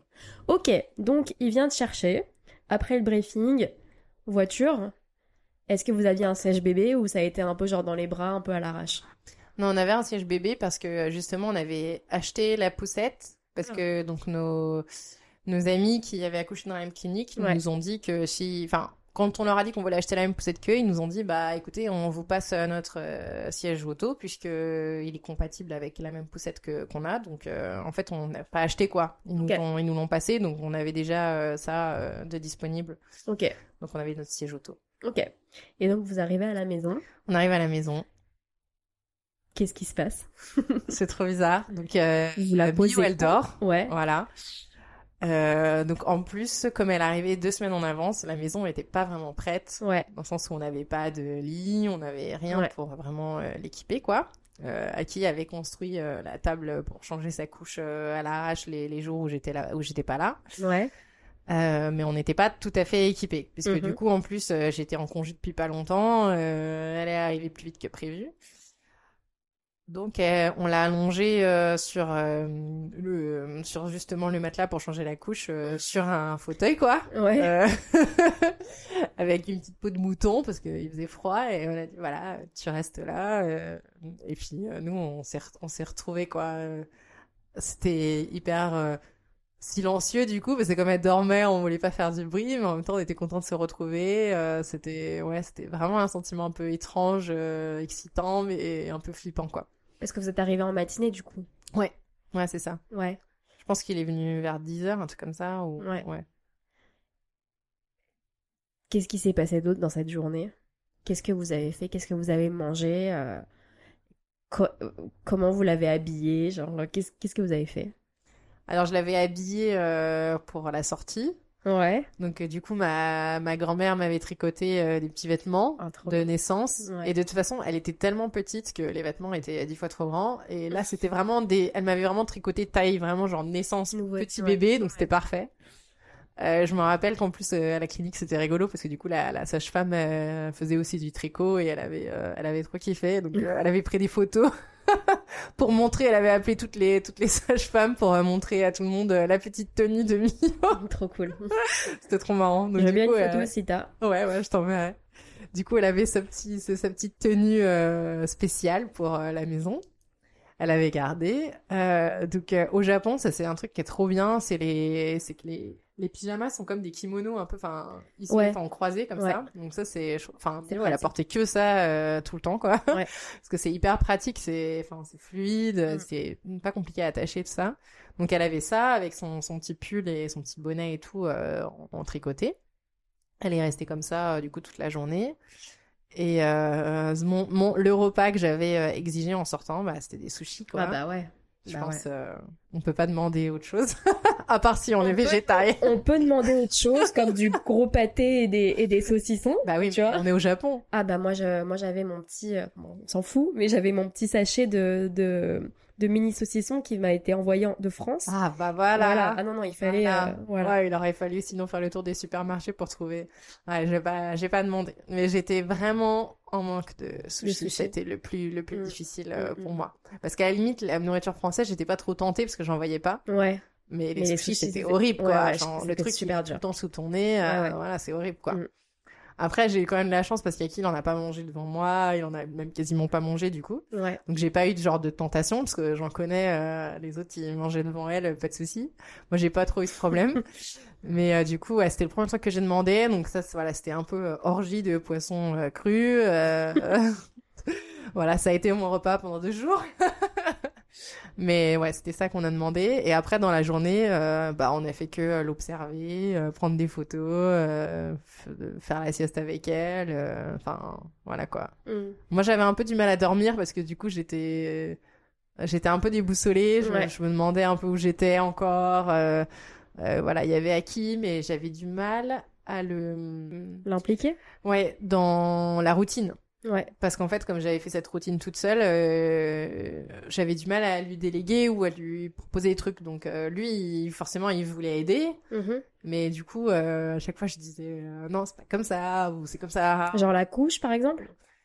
Ouais, bah, il Ou il a- l'habiller. il- Ouais, non, il a su tout de suite, mais c'était plus par rapport à l'heure, tu vois. Genre, Ah là, ouais. elle pleure. En fait, il, il comprenait pas forcément les pleurs, quoi. Voilà. Donc, euh, là, elle pleure, donc machin. euh, Euh, lui, il était là, il faut faire quoi? Donc, euh, je lui explique, tu changes la couche, après machin. Mais non, changer la couche et, et des choses comme ça, c'est pas des choses que j'ai eu besoin de lui montrer. Ok.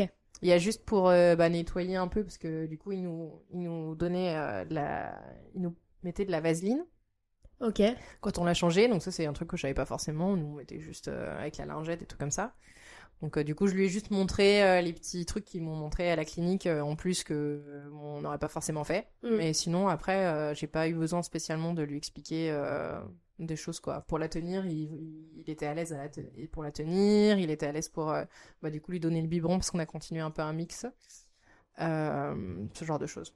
Vous avez continué à, à alterner en fait. euh, Ouais. euh, En fait, on a continué à alterner parce que du coup, on continuait à aller aux visites, tu sais, au bout d'une semaine, etc. Ouais. On y retournait Ouais. et à chaque fois, il nous disait, elle est trop maigre, elle est trop maigre. Enfin, de toute façon, il nous a dit qu'elle est trop maigre jusqu'à ses six mois, donc euh, on avait un peu l'habitude. Ok.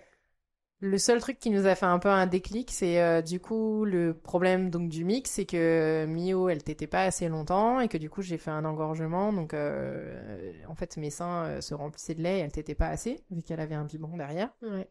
Et du coup, ça s'est un peu, enfin, ça s'est bloqué, quoi. Ouais.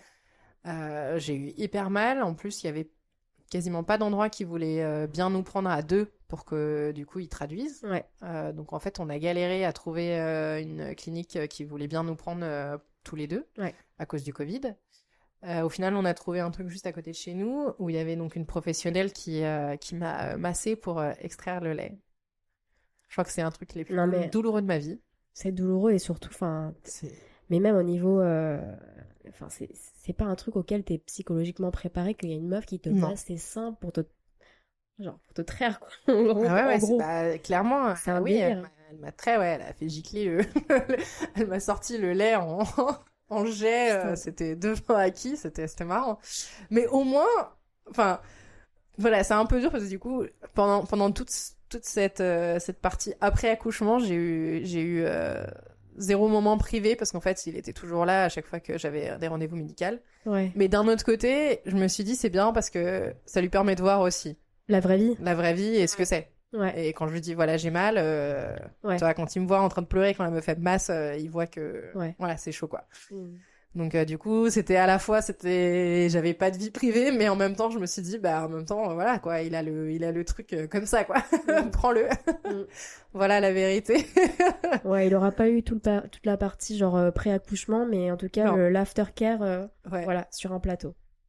Ok, en fait, t'avais évoqué euh, le, enfin, t'avais évoqué ton épisiotomie. oui Du coup, c'était un truc qui était, imp- enfin, c'était une intervention qui était importante. Elle était grande ou pas? Enfin, t'as eu des, des douleurs parce que t'as parlé de la douleur aux jambes après la péridurale, mais t'as pas évoqué euh, la douleur de la. Enfin, moi, ça a été très très difficile. La douleur de l'épisio. euh, ouais c'était c'était c'était horrible aussi Ouais. donc euh, j'ai eu euh, 4 points Ok, check. voilà ce qui est Ouais. pas énorme mais ce qui est quand même beaucoup Ah bon?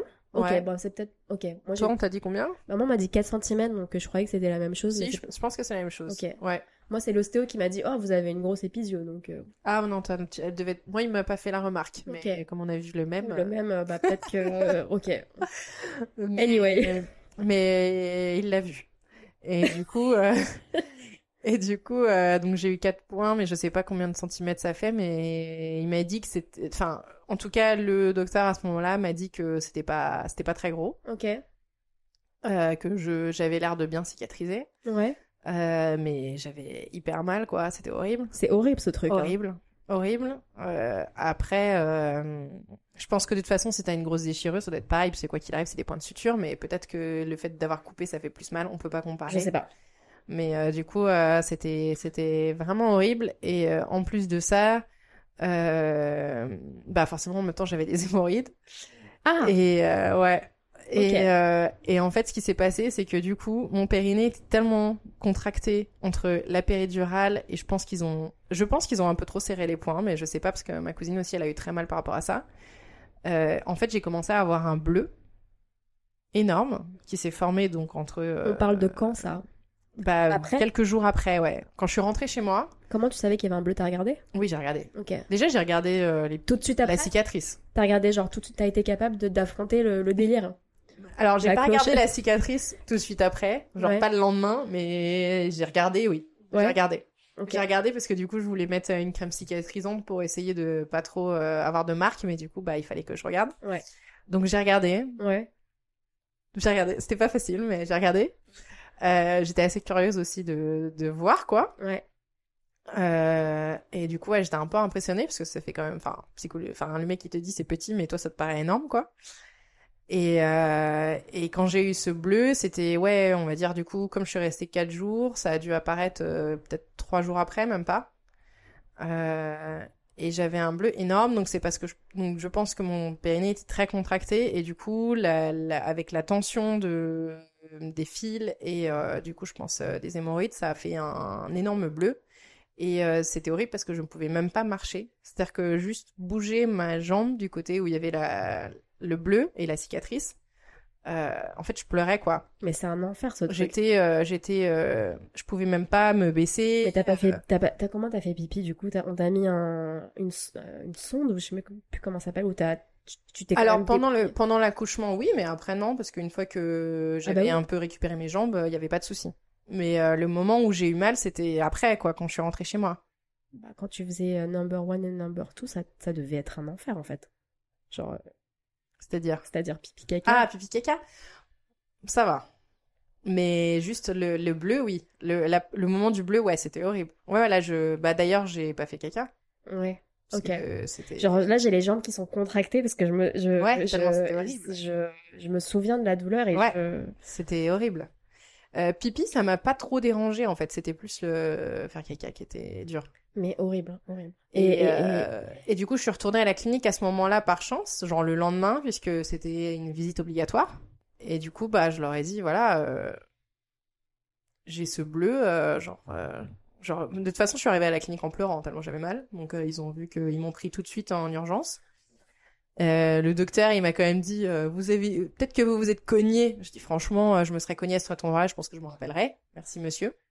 Mais euh, je lui ai dit non, euh, c'est pas possible, c'est autre chose. Est-ce que, je sais pas, vous pouvez retirer les points? Enfin, je sais pas. Je dit, je suis sûre que c'est un truc comme ça. Non, non, non.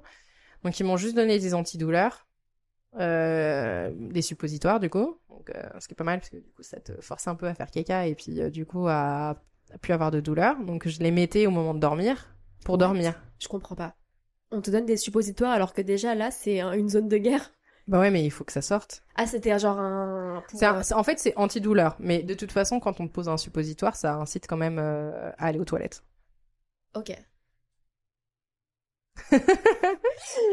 Donc, euh, du coup, ça a bien marché, dans le sens où j'en ai pris euh, bah, les quelques jours où j'avais très mal. Donc, euh, ça a duré quand même euh, peut-être quatre jours, où c'était vraiment dur. C'est long. Et forcément, j'ai pas envie de me droguer au truc, donc je le prends que au moment où je vais dormir, où c'est vraiment difficile. Mais au moins, ça m'a permis de, de dormir, quoi. Parce que à la limite de pas pouvoir marcher ou de pas pouvoir prendre ma douche, voilà, mais de pas pouvoir dormir, c'est pas possible, quoi. Mm. C'est vraiment le seul truc que tu peux pas, tu peux pas. Mm. Mm. Donc euh, c'était, voilà, dans les moments un peu pas critiques, mais c'était le moment où je me suis dit, voilà, voilà, pas le choix, vas-y, quoi. Ok. Donc ça c'était vraiment quand même early stage juste après euh, le retour à la maison. Oui. Ok. C'était la première semaine. Et, et ensuite ça s'est stabilisé un peu. Enfin comment ça s'est passé les, les... Bah le premier mois? Genre euh, les nuits En fait, c'était. ils sont plus comme avant du coup. Ouais, c'était c'était assez dur parce que Mio elle pleurait beaucoup. Ouais. Euh, on savait pas vraiment pourquoi, euh, mais c'est vrai que dès qu'on l'allongeait, elle se mettait à pleurer. Le seul truc qui marchait assez bien, c'était la chaise, euh, la chaise à bascule là. Mm. Euh, donc elle dormait presque tout le temps sur cette chaise. On n'avait pas de lit, donc au départ on faisait un peu du. on- la, la copine qui nous avait passé le siège auto nous a aussi passé un petit matelas pour faire du cododo. Euh, moi, j'avais pas envie de faire ça et c'était vraiment de manière provisoire. euh, Pendant, on a fait ça quoi, deux semaines, le temps qu'on achète un lit parce que moi, ça me plaisait pas trop. Mm. Euh, j'avais pas envie d'être euh, séparée d'Aki à ce moment-là quand j'étais dans le lit, quoi. Mm. Et puis j'avais toujours un peu peur aussi de l'écraser. Enfin, j'étais pas à l'aise avec euh, ça. Mm. Donc je l'ai fait au début pour voilà, mais après effectivement, je préférais qu'elle soit dans ma chambre parce que en plus quand elle est, c'est tellement plus simple de la de la mettre au sein après de la reposer. Ouais. Mais du coup, du fait qu'elle avait quasiment, enfin, qu'elle aimait pas être allongée, euh, ça, c'était un peu compliqué parce qu'elle Ouais. se réveillait souvent. Ouais. euh, j'ai pris un rendez-vous euh, chez l'ostéopathe, quoi, Ouais. pour euh, essayer de comprendre. Et en fait, effectivement, il nous a dit que euh, elle avait une. en fait, il, il pense qu'à l'accouchement, ils ont appuyé une partie un peu de, dans sa nuque Et que ça fait une tension sur la colonne. Et du coup, que c'est pour ça qu'elle euh, et elle avait aussi un peu un le bassin qui était un peu tordu. Euh, il nous a dit que ça, c'était certainement lié au lait en poudre qu'on donnait, et c'est là qu'on a vu aussi et qu'on a compris que c'était aussi lié à ses douleurs, parce que du coup, elle avait des douleurs à l'estomac, parce qu'elle faisait une, elle, elle supportait pas le lait qu'on lui avait donné, qu'on nous avait imposé à la clinique, et que pendant lors des visites médicales, on nous a jamais dit, elle a le ventre gonflé, euh, c'est bizarre. On va savoir. Mais en tout cas, euh, on a tout de suite arrêté euh, le lait et c'était réglé. Donc euh, pendant le premier mois, du coup, c'était dur parce qu'elle pleurait beaucoup, euh, elle se nourrissait pas forcément euh, comme on voulait. Entre temps, j'ai eu donc les problèmes de le- l'engorgement de sein, donc on a arrêté euh, de lui donner, enfin on lui donnait beaucoup moins de biberons, donc je poussais mon allaitement au maximum, etc. pour pas euh, du coup euh, interférer avec tout ça, parce que mon choix c'était de l'allaiter de toute façon, pas de lui donner biberon, donc tant mieux si elle prenait le sein, fallait que je continue à fond. Donc c'est ça qui a fait que du coup les premiers mois ça a été dur parce que bah on était euh, on a on n'a pas eu de retour de la clinique par rapport à des soucis un peu médicaux par rapport à ça et du coup bah c'est grâce à l'ostéopathe que au final on a réussi après à trouver un rythme qui Ouais. fait que bah elle dormait elle commençait à dormir Ouais. par contre euh, elle a toujours été euh, sur sa chaise quoi c'était vraiment son lieu de de sommeil euh, jusqu'à euh, ses cinq mois je pense euh, Oh waouh. elle faisait ses nuits sur son fauteuil quoi Ok. ouais Il bougeait le fauteuil? Il fallait bouger Oh putain. ouais Ok. Après, dans les moments de où c'était la nuit nuit, euh, c'était on n'avait plus besoin de le faire, mais ça arrivait que que Aki reste au pied de du fauteuil et que des fois il rebalance un peu pendant la nuit pour qu'elle se rendorme quoi. Ok. Euh, excellente transition du coup. Euh, comment vous êtes mis d'accord avec euh, avec Aki sur euh, sur les semaines euh, postpartum, les premières semaines postpartum Est-ce qu'il a eu des congés Il a pris des congés? Alors en fait, comme il travaillait, euh, enfin comme il a en- son entreprise, il a pas vraiment, euh, il a pas eu de congé ou pas pris de congé. Mais par contre, du coup, il était assez flexible pour euh, lui ne pas ne pas physiquement aller travailler. Donc là, on va dire que pendant le pendant un an, en fait, quasiment, il a été euh, presque tout le temps euh, à la maison à faire du télétravail. Ah c'est trop bien. Ok. Donc euh, il faisait, euh, il était là, il cuisinait le midi, il cuisinait le soir, il s'arrêtait de bosser, voilà, à 17 heures euh, pour enchaîner les soirées, le bain, etc. Il, il se remettait à travailler le soir. Du coup, c'est ça qui était un petit peu compliqué, c'est que comme il travaillait, son bureau est dans la chambre qui est enfin qui était censée être dans la chambre de Mio, du coup Mio elle dormait dans le salon et lui dormait euh, enfin lui il s'occupe pardon, il travaillait dans la chambre Mm. pour avoir son espace. Mm. Euh, lui, de toute façon, il a une préférence pour travailler la nuit. Donc, euh, du coup, il s'occupait d'elle la nuit. Donc, ça, c'était pas mal. Mhm. Mais ce qui était euh, embêtant, c'est que du coup, bah, le matin, il se levait un peu tard et qu'on était un peu tout le temps en décalage Ouais. au niveau du rythme. Ouais. Mais bon, voilà, on peut pas, on peut pas, ça peut pas être parfait, quoi. Ouais. Mais euh, mais Mio, du coup, elle avait pas, on va dire, d'espace vraiment à elle. Enfin, elle vivait dans le salon euh, parce que du coup, bah, c'était le plus simple pour nous deux. euh. Après, ce qui était compliqué pour moi en période postpartum, c'est que du coup, il était pas, il était pas là au moment aussi des nuits où on passait pas forcément de de, de soirées ensemble parce qu'il Ouais. bossait. Ok. Donc ça, c'était un peu le, le- la contrepartie de se dire, euh, il est là, il est tout le temps dispo dans la journée pour nous trois, mais il est pas dispo pour nous deux. Ouais, je capte. Ok. Donc en ça, c'était un petit peu dur. Mais sinon, après, euh, ça me permettait euh, quand même euh, de souffler beaucoup parce que du coup, euh, de- si je sortais, quand je rentrais, il était là, euh, il récupérait Mio, il pouvait lui changer la couche le matin, le soir, il faisait son bain, il nous faisait à manger. Enfin, je veux dire, euh, c'était quand même génial, quoi. Enfin, je pourrais pas imaginer. Ça, c'était vraiment super, vraiment quoi. cool. Et en fait, cette période, c'était un peu euh, toute, toute, toute la première année, en fait. Oui. Ok. Donc c'est Ouais, ouais. cool. Il y a eu juste euh, quelques. Il y a le... Je me rappelle la, pr- le- la première semaine où je suis arrivée, je crois deux jours après, il est parti au travail. Ouais. Il devait euh, partir pour une réunion la journée. Ça, ça a été mon premier moment de panique euh, toute seule avec mon enfant en sortant de la clinique. Ouais.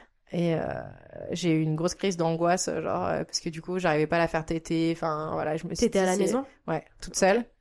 Et euh, je me suis mis à chialer et tout. En plus, il y avait encore les mecs qui faisaient les travaux. Donc, Ah ouais, euh, donc dans la pénombre avec l'odeur de peinture, euh, l'angoisse quoi. les seins un peu à l'air avec les mecs qui passent. C'était horrible. Ouais. Mais euh, et du coup, à ce moment-là, j'ai dit à qui, là, c'est trop tôt pour que je sois vraiment toute seule. Donc, si tu pars, on demande à ta mère de passer à la maison Ouais. sur ces juste sur ces journées-là, quoi. Ok. C'était un peu le deal, mais au final, on l'a fait peut-être que deux fois, mais euh, c'était juste les premières semaines, quoi. D'accord. Le premier mois, sinon c'était trop difficile. Mais après, il, voilà, c'était genre une fois dans la semaine, même pas, quoi. Mais ça, tu l'avais pas anticipé en fait que t'allais te sentir comme ça un petit peu genre euh, paniqué de te retrouver seule avec Mio. Non. C'est un truc que, en fait c'est une fois que tu t'es retrouvé seule et qu'il est parti, tu te dis ok en fait les prochaines heures je vais être solo. Ouais. What the fuck quoi. Ouais. Ok. C'est ouf, hein, il y a des trucs comme ça qui nous tombent dessus et t'es là ok. Bah, en fait, tout te dessus, en vrai. Oui, Parce que en vrai, même, ouais. même si t'essayes de te préparer, c'est jamais comme tu l'as prévu. Bien sûr. Ouais. Non, Donc, euh, mais c'est vrai qu'il y a des choses que tu peux, on va dire, j'aurais peut-être pu anticiper, euh, de me dire, euh, voilà, je demande à sa mère et tout ça, mais en fait, je pense qu'il faut le vivre pour se rendre compte Ouais. de la situation. Ouais, carrément. Juste pour terminer sur la partie avec ton mari, du coup, tu disais que en termes de répartition de des, des tâches entre guillemets pour s'occuper de Mio, vous avez réussi à trouver un bon équilibre. Mais en contrepartie, voilà, le- les moments à deux étaient beaucoup moins fréquents. Est-ce que vous avez réussi à, à- à en parler et à remettre un petit peu ça en place au fur et à mesure ou ça a été des sujets de tension? Est-ce que tu peux nous raconter? Ouais, ça n'a pas été évident parce que déjà, il y avait que moi qui abordais le sujet. En Ah. fait, euh, il... donc il s'en rendait compte, Ouais. mais euh, c'était pas une priorité entre guillemets dans sa tête à ce moment-là, parce Ouais. que sa priorité c'était que ça roule, que moi je sois pas euh, au bout du rouleau et que euh, ça se passe bien avec Mio. Ouais. Donc forcément, euh, mes besoins, euh, voilà, il, il comptait ça plus un peu dans du loisir, enfin du plaisir, loisir, on va dire. Ouais. Je pense que dans un besoin euh, comme nous on a besoin. Ouais, ouais.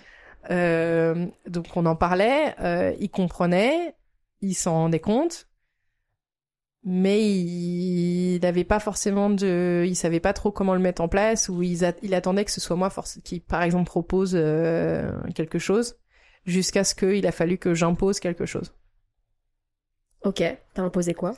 Imposer euh, une sorte de routine où euh, voilà on se dit, je sais pas, euh, genre tous les mardis euh, on fait un truc ensemble ou genre euh, là euh, voilà, si cette semaine t'as du travail, je comprends. Par contre, la semaine prochaine, euh, tu me, cons- enfin, c'est sûr que tu me Ouais. prends une soirée, etc. Mais c'est, ça a mis super longtemps. Enfin, je veux dire, euh, je sais, je me rappelle pas exactement quel âge Mio avait, mais il s'est quand même écoulé euh, peut-être 4-5 mois, quoi, Ouais. avant de vraiment imposer un truc. euh, Ouais. on le faisait un petit peu, mais rapidement. Mais bon, voilà, les nuits, de toute façon, jusqu'à 4 mois, c'est chaud. Et après, à partir de 5-6 mois, qui commence à dormir.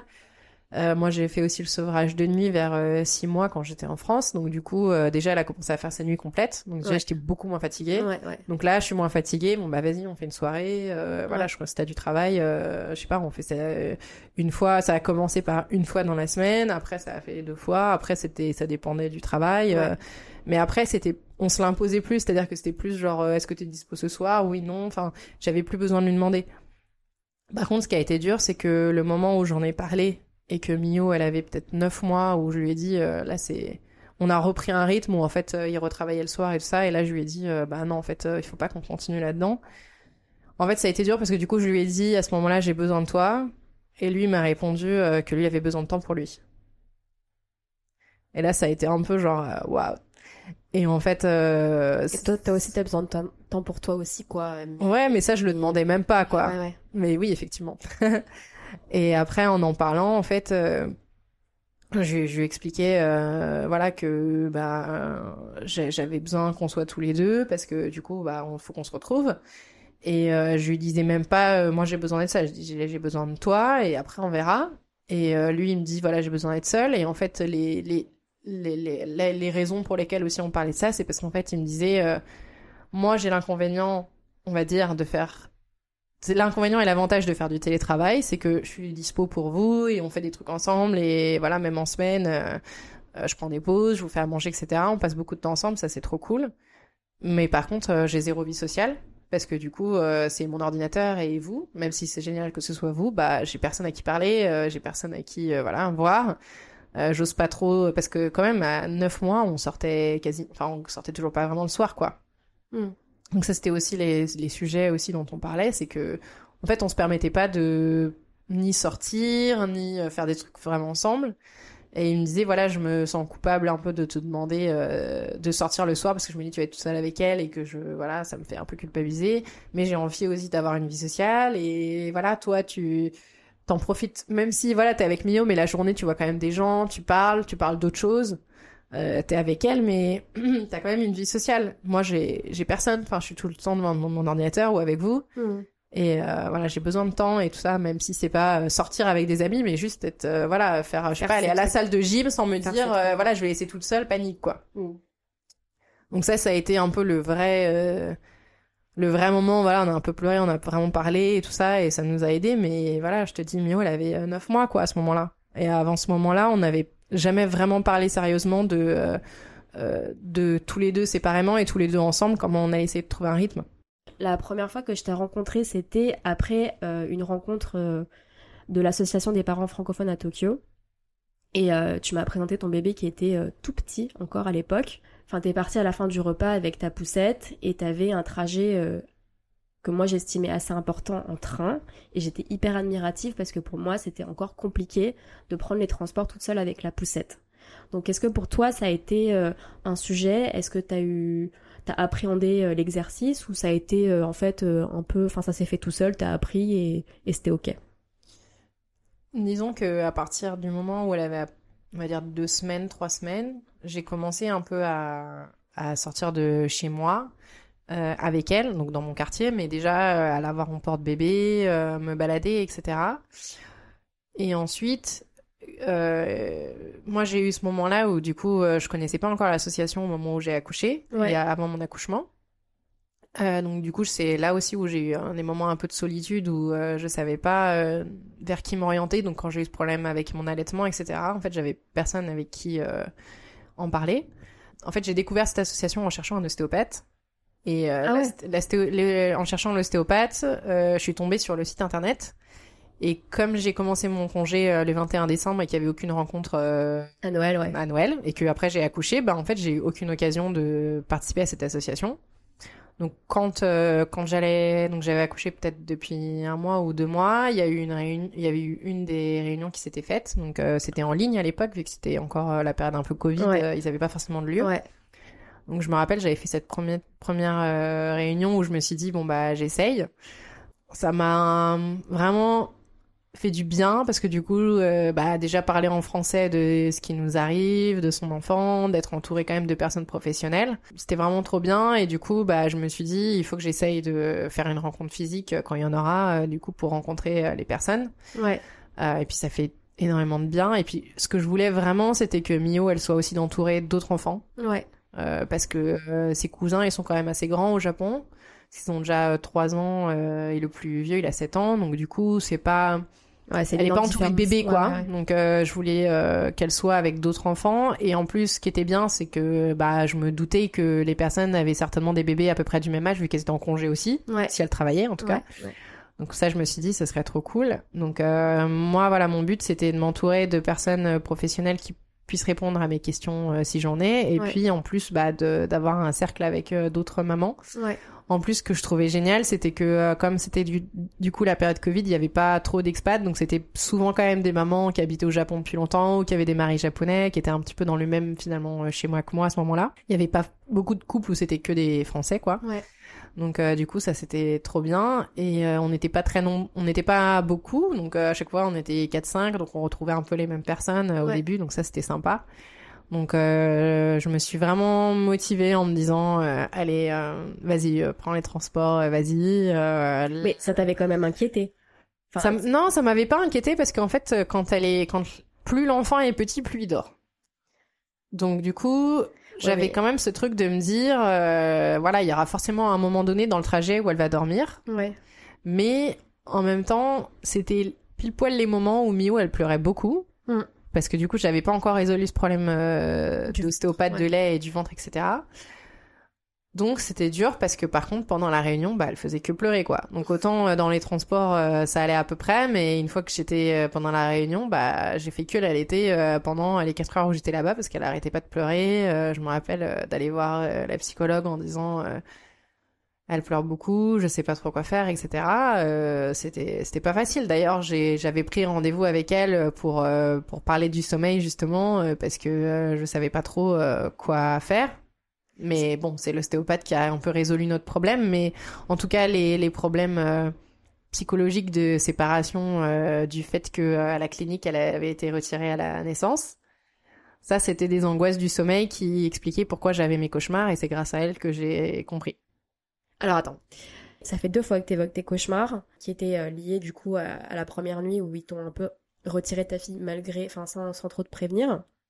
Les premières semaines, du coup, avais, tu faisais ces cauchemars. Ouais, en fait, je faisais des cauchemars qu'on me la capturait. Mais je crois que tu m'en avais parlé en plus, ça, me- ça, ça me, ça me Ouais. revient un peu. En fait, je faisais des cauchemars qu'on on la volait, quoi, qu'on me la, qu'on me la capturait pendant la nuit, ou alors que, euh, euh, je sais pas, il arrivait un truc à qui qui se rendait pas compte et qu'il se passait un truc à Mio, euh, qu'il y avait des gens qui lui voulaient pas, qui lui voulaient du mal, mais voilà quoi. Il y avait des, il y avait des, des personnes autour qui, euh, qui voulaient mon bébé, quoi.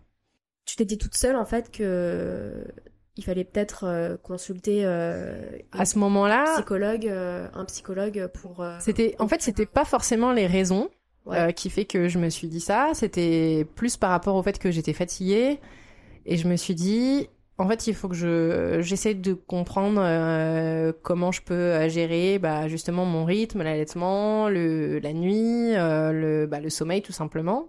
Donc je partais pas dans ce but-là euh, du sommeil. Je partais vraiment pour euh, comprendre comment mon bébé il fonctionne la nuit et comment fonctionne son sommeil pour euh, essayer de pas être en alerte en permanence et parce que je savais pas qu'il y avait un peu on va dire des sommeils artificiels ou des choses comme ça enfin je je connaissais pas tous ces détails là je m'étais pas informée à ce moment-là et puis comme on trouve un peu tout et n'importe quoi sur internet Ouais. je savais pas quelle information prendre Ouais.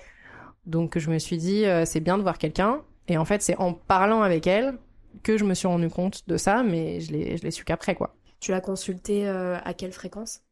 Alors en fait, c'est déjà imposé parce que quand c'est ces sujets-là, il y a un suivi. Ouais. Donc euh, du coup, c'était euh, une fois. Alors c'était une fois par mois. Au début, j'ai fait quatre séances ou cinq séances, je me rappelle plus. Et après, la dernière était espacée de peut-être trois, quatre mois, un truc comme ça, pour euh, juste Le bilan. faire un bilan de comment ça s'était passé, et qu'est-ce que j'avais mis en place. Mais du coup, je l'ai vu euh, une fois par mois euh, pendant trois mois ou quatre mois d'affilée. Ok, pour qu'à chaque fois on ait quand même le temps de mettre des choses en place et faire un bilan quand je reviens. D'accord. et poser des questions aussi euh, du coup pour savoir peut-être du point de vue de mon mari comment pour lui c'était ou comment moi c'était quand j'étais petite. Enfin c'est le temps un peu de procéder de, de faire de chercher poser des questions etc Bah, ça, ça a été ça a été une vraie aide psychologique pour Ouais. Pour travailler sur moi plus que pour le sommeil de mon enfant Ouais. En fait, c'est au fur et à mesure des, des sessions que tu t'es dit, bah en fait, euh, finalement, c'est pas plus mal que ce soit une psychologue parce que ça permet d'aborder plein de sujets que j'avais pas forcément anticipés avant.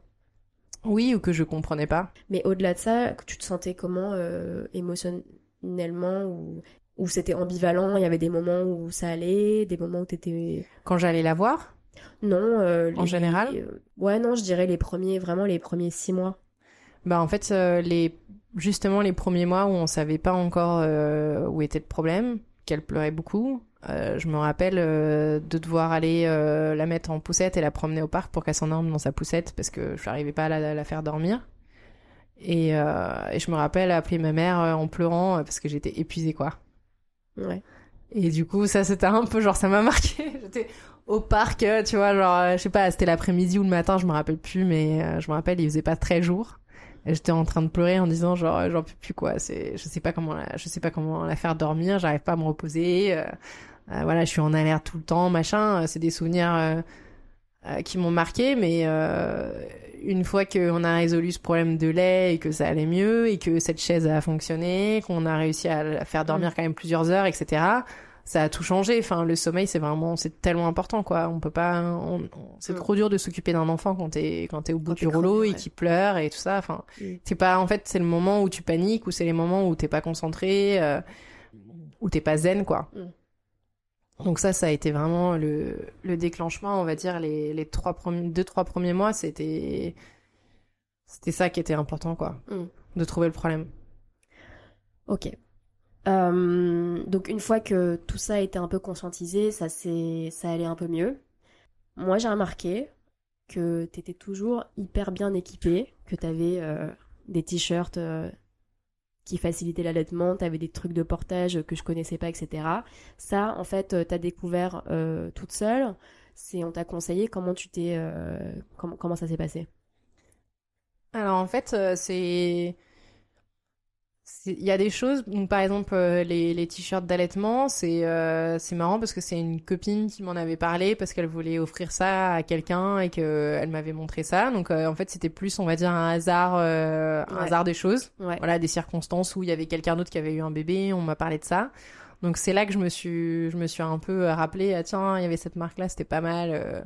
Et c'est là que je me suis un peu renseignée sur les t-shirts d'allaitement. Euh, moi, j'en achète parce que je trouvais ça quand même plus pratique pour allaiter, surtout en lieu public, parce Ouais. que euh, voilà, ça permet non plus de pas être trop découvert, etc. Après, c'est vrai que j'ai porté euh, cinq t-shirts pendant un an, mais c'est pas grave. C'est pas grave. En tout cas, je trouvais ça très pratique. Ouais. Et après, sinon, euh, pour euh, tout ce qui est un peu plus technique, euh, portage, etc., ça, c'est c'est ma mère.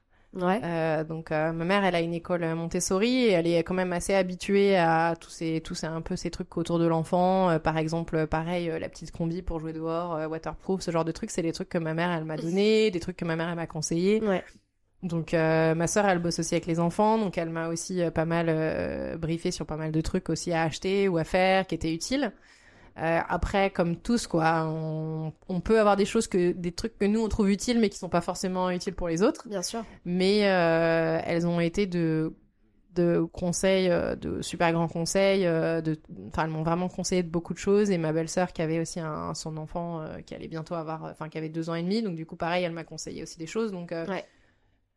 elle, elle est aussi euh, chef de clinique, elle est aussi docteur. Donc du coup, il y a eu des gens quand même autour de moi qui m'ont un peu proposé Transmis des choses, transmis des choses. Donc euh, là-dessus, en fait, c'est pas des trucs que j'ai trouvé sur internet, c'est vraiment des trucs qu'on m'a conseillé euh, de, personnes qui avaient, proche, voilà, ouais. de mon proche, qui avaient de l'expérience et qui avaient trouvé des choses utiles. Ok. Je rebondis parce que tu as évoqué la petite, euh, la petite combi imperméable et ça me fait penser aux images que j'ai de, de Mio où elle a beaucoup, enfin elle a souvent euh, soit un petit morceau de bois euh, qu'elle a trouvé par terre euh, dans un parc ou la bouche pleine de boue. Enfin bref, elle aime bien goûter tous les parcs. Et, euh, et au-delà du fait que je trouve ça hyper mignon, j'aime bien euh, la philosophie derrière de la laisser un peu euh, explorer son environnement. Donc ça aussi, c'est quelque chose qui t'a été transmis par bah, du coup ta maman, ta sœur, etc. Ou c'est toi, tu laisses un peu faire? Ouais, c'est. Non, non, mais c'est vrai, c'est. Elle aime beaucoup goûter à tout. Mais oui, c'est. C'est. C'est un peu l'esprit euh, de ma famille. euh, C'est ma mère qui m'a transmis ça. euh, Ouais. En fait, euh, elle nous a aussi beaucoup euh, éduqués à goûter à tout, toucher à tout. Euh, ça fait vraiment partie de mon éducation, donc ça me paraissait logique de Ouais. faire la même chose. Ouais, ouais. Après, je sais que, enfin, en en parlant avec des amis, c'est pas forcément le cas non plus de tous les enfants. Enfin, Ah même bah si oui. des fois on le met dans la boue et on dit vas-y, c'est pas, ils vont pas forcément y aller. Mais en tout cas, j'ai eu de la chance pour Mio parce que ça l'a fait tout de suite. Ouais. Et euh, c'est tellement, je pense que c'est tellement mon état d'esprit que elle a tout de suite euh, Elle a été capté, quoi. dans le truc quoi. Ouais. Mais euh, mais c'est vrai que j'ai aussi eu le réflexe de la mettre, de l'avoir tout le temps dehors aussi. Ouais. Parce que euh, du coup, je restais euh, quasiment jamais à la maison avec elle. Donc euh, en fait, j'allais tout le temps au parc et même euh, voilà, vers 5 6 mois, elle marchait pas, je veux dire, je lui mettais sa combi, elle même si elle était allongée par terre dans l'herbe ou ou dans le parc, bah en fait, elle se dépla... quand elle a commencé à se déplacer, elle se déplaçait Ouais. dehors. Ouais. Donc je pense que ça, ça a aussi vachement aidé du fait que bah moi j'ai comme, enfin au Japon on a quand même un congé euh, d'un an voire deux ans si on veut. Donc moi comme j'ai pris mes un an de congé, bah en fait pendant les un an, euh, elle a pas été à la crèche ou à la maison, elle était dehors tout le temps, euh, Ouais. vraiment tout le temps, tout le temps quoi. Ouais. Et puis comme comme tu disais, des fois c'était, ça pouvait être dans le métro, ça pouvait être dehors, enfin dans le métro évidemment quand je la, je la je la lâchais pas par terre, mais je veux dire elle a eu l'habitude d'être dans des lieux Ouais. qui étaient différents Ouais. où il y avait du monde, où il y avait des enfants, où il y avait des, des choses autour d'elle. Mm. Et euh, du coup, je pense que ça a aussi éveillé sa curiosité Mm. et son envie de la découverte. Mais c'est vrai que Je pensais pas qu'elle allait autant aimer le sable et la gadoue. Alors, j'ai remarqué euh, sur Insta notamment, alors Insta on met ce qu'on veut, mais moi j'ai remarqué que tu voyageais beaucoup avec euh, ton bébé et ton mari. Euh, Est-ce que c'est quelque chose que vous faisiez déjà avant tous les deux? Et que vous avez continué à faire avec l'arrivée de Mio Alors en fait, bah déjà moi avec le travail, j'avais l'habitude, j'ai l'habitude de voyager beaucoup avant. Euh, donc du coup, c'est vrai que quand je voyage pas du tout, ça me manque un peu parce Ouais. que j'ai quand même cette habitude-là. Euh, mais on va dire tous les deux, voire tous les trois. Euh, C'est-à-dire que tout... l'avantage c'est qu'on a une voiture. Ouais, Donc Ah oui. Ouais. ça c'est quand même un gros plus parce que voilà, contrairement en France où on n'avait pas euh, de véhicule, on forcément on voyageait moins. ouais, Euh, mais bon, au Japon, en plus, c'est génial parce qu'avec une heure de voiture, on peut être au bord de la mer, Ouais, une heure de ouais. voiture au milieu de la montagne. Enfin, c'est un truc de ouf, le Japon. Ouais, Pour ça, c'est trop bien, quoi. C'est que t'as pas besoin d'aller loin pour vraiment être dépaysé par rapport à la ville. Euh, bon, après, il y a le trafic, mais euh, je veux dire, euh, on peut quand même aller un peu partout pour pas longtemps de transport. ouais, Donc, on avait quand même l'habitude de faire euh, de temps en temps euh, des week-ends, euh, pas euh, hyper régulièrement, mais ouais, on partait quand même euh, souvent, euh, parfois sur un coup de tête. euh, Tiens, demain il fait beau, est-ce qu'on va voir le mont Fuji ou des choses comme ça. Ça nous est arrivé plusieurs fois. Mm. Et du coup, avec Mio, euh, on l'a fait aussi. Et je me rappelle que d'ailleurs, notre premier voyage, c'était au mois de mars, donc elle était petite. ouais. Et là, on avait fait, on était justement au bord de la mer. Ah bah, c'est quand on va s'envoyer des messages. À, à Miura? Ouais. Ah, ouais, ouais, ouais. C'était notre premier voyage avec Mio. Ok. Euh, donc, euh, donc voilà, ça c'était euh, un peu le, le moment où on s'est dit vas-y on y va. C'était mon anniversaire. On a toujours l'habitude de voyager pour mon anniversaire. Ouais. Donc euh, et à ce moment-là, comme ça s'est bien passé, euh, voilà, on a, on s'est dit bah on continue. Donc euh, de temps en temps on partait. euh, voilà, euh, ça a pas été, enfin. Ça pouvait être une fois par mois, comme une fois tous les deux trois mois. Il n'y avait pas forcément de règles, mais ouais, on avait quand même l'habitude Ouais. de voyager. Ouais. C'est pas quelque chose que vous avez arrêté, mais en fait, vous avez juste. Ouais, euh, on a continué, on a juste réduit un peu les distances. Pour Ouais, se dire, ouais, euh, voilà, trois heures de voiture, euh, faut quand même qu'on s'arrête pas mal. Donc, Ouais. euh, mais on est quand même parti, enfin, on a quand même fait deux heures ou trois heures de voiture pour repartir loin, quoi. Enfin, pour partir, donc avec elle, donc on a quand même pris un peu l'habitude, ouais. C'est trop bien. Et du coup, j'ai aussi vu que Mio, elle, elle goûtait à plein de choses. Genre, euh, quand vous étiez au resto ou quoi, genre la meuf, elle, elle, elle, elle a son bol de riz avec plein de trucs qu'elle gobe avec appétit. Donc, c'est quoi aussi euh, ta philosophie autour de la diversification alimentaire? Moi, j'ai fait la division, j'ai, commencé par les purées. Ouais. J'ai pas fait la DME, donc du coup, euh, elle a plus mangé des purées pour goûter un peu euh, les, à tout, quoi. Ouais. Euh, je l'ai pas fait à la japonaise dans le sens où j'ai plus commencé par des légumes, euh, Ouais. euh, voilà. Après, c'était plus euh, une question de choix dans le sens où je me suis dit ça a plus de goût, donc euh, c'est plus intéressant. Ouais. Et c'était pas forcément parce que je voulais pas faire à la japonaise ou quoi que ce soit, mais c'était plus pas. Je me suis dit voilà, euh, c'est plus fun quoi, d'essayer un truc coloré, un Bien truc, sûr, ouais. voilà. Donc euh, on a commencé comme ça. Après, on a eu de la chance, c'est que Mio, elle a eu des dents super tôt. Euh, Donc euh, moins tôt que les miennes, mais quand même tôt. Oh. Donc euh, elle a commencé, euh, je sais pas, à 4 mois, elle avait déjà euh, presque 4 dents, quoi. Attends, est-ce qu'on peut juste te dire combien elle en a aujourd'hui? Quel âge elle a et combien elle en a aujourd'hui? Bah, elle a eu ses... Donc, assez un an, on va dire, elle avait déjà quasiment toutes ses dents, quoi. C'est ouf. ouais, là, on est tranquille, on a sorti les molaires et tout, les canines, on est bien. Mais du coup, elle peut vraiment manger euh, des choses dures et de tout, quoi. Euh, Là, le, le morceau de... Enfin, l'os de viande, euh, il est bien, bien propre, quoi. Ouais. Il n'y a plus rien à manger, il a plus rien à manger dessus. Non, non, elle est là-dessus. elle- C'était, c'était cool parce que du coup, on, voilà, on, on a un peu moins peur de donner euh, des choses solides ou des trucs comme ça quand ton enfant a des dents parce qu'on sait qu'il va mâcher, donc Mm. on a plus tendance à lui donner facilement des, des trucs à manger. Mm. Et c'est vrai que du coup, moi, j'ai une éducation, euh, comme je disais avant, où ma mère, elle nous a toujours fait euh, goûter à tout et pousser à, à goûter vraiment à tout. Et je mange vraiment de tout, enfin, vraiment. Ouais. Donc, Bah, on euh, a mangé ensemble des oreilles de cochon. et voilà, des- exactement. Je, je, la cervelle et tout, il n'y a pas de souci. Moi, je peux goûter à tout, manger à tout. J'aime pas forcément tout, mais au moins, je vais goûter. Ouais. Euh, donc du coup, Mio, j'essaye de l'éduquer euh, pareil. Et Ouais. c'est vrai que Aki mange aussi vraiment de tout, même même plus que moi, parce qu'au Ouais. Japon, ils mangent quand même des trucs un petit peu chelous pour nous, les Français. Ouais. Mais, euh, mais du coup, ou de cuit de manière différente, genre cru, on mange pas trop de trucs crus par exemple. Genre Je le mange beaucoup de- voilà, ouais. poulet cru, des trucs comme ça, ou même du cœur cru, des trucs un peu. Pour nous, ça paraît un peu chaud quoi, mais ouais. ils mangent ça. Ouais. Donc en fait, on est tous les deux vraiment. On adore la bouffe, on, on est fan de, de tout, de goûter à tout, de, de ça. Donc c'est tellement nous notre mentalité, elle est là-dedans que on a envie que Mio soit comme ça parce que ça nous frustrerait trop d'être avec un enfant qui est hyper euh, strict avec la nourriture quoi. Mm. Et après je dis pas que voilà on va la pousser euh, à fond mais parce que là elle commence à avoir l'âge aussi où elle a aussi ses où elle a aussi des trucs qu'elle a pas envie de manger. Ouais. voilà j'ai pas envie de ça non non je, je mets ça par terre. Bon voilà. Je- Genre, euh, genre t'as un truc en tête de trucs qu'elle aime pas trop? Euh, bah là elle a sa phase un peu euh, tout ce qui est légumes verts. Ah, ouais intéressant. Voilà, euh, elle aime pas trop. Des fois, c'est des textures un peu. euh. Tu vois, les épinards, comme ça, les, les, les, les légumes un peu genre feuilles, tu vois, elle aime pas trop. euh, c'est un, c'est un peu dur à. Enfin, je sais pas, elle aime pas la texture. Mais ouais, du coup, il y a ces périodes un peu comme ça, quoi. Ouais. Mais après, il y a des trucs qu'elle aime toujours, quoi. Le riz, c'est sûr que ça, ce sera sa passion pour, pour toujours, quoi. Vraie japonaise. Mm. Mais, euh, mais ouais, non, ouais. Il y a des, il y a des, nous, on veut vraiment l'éduquer comme ça.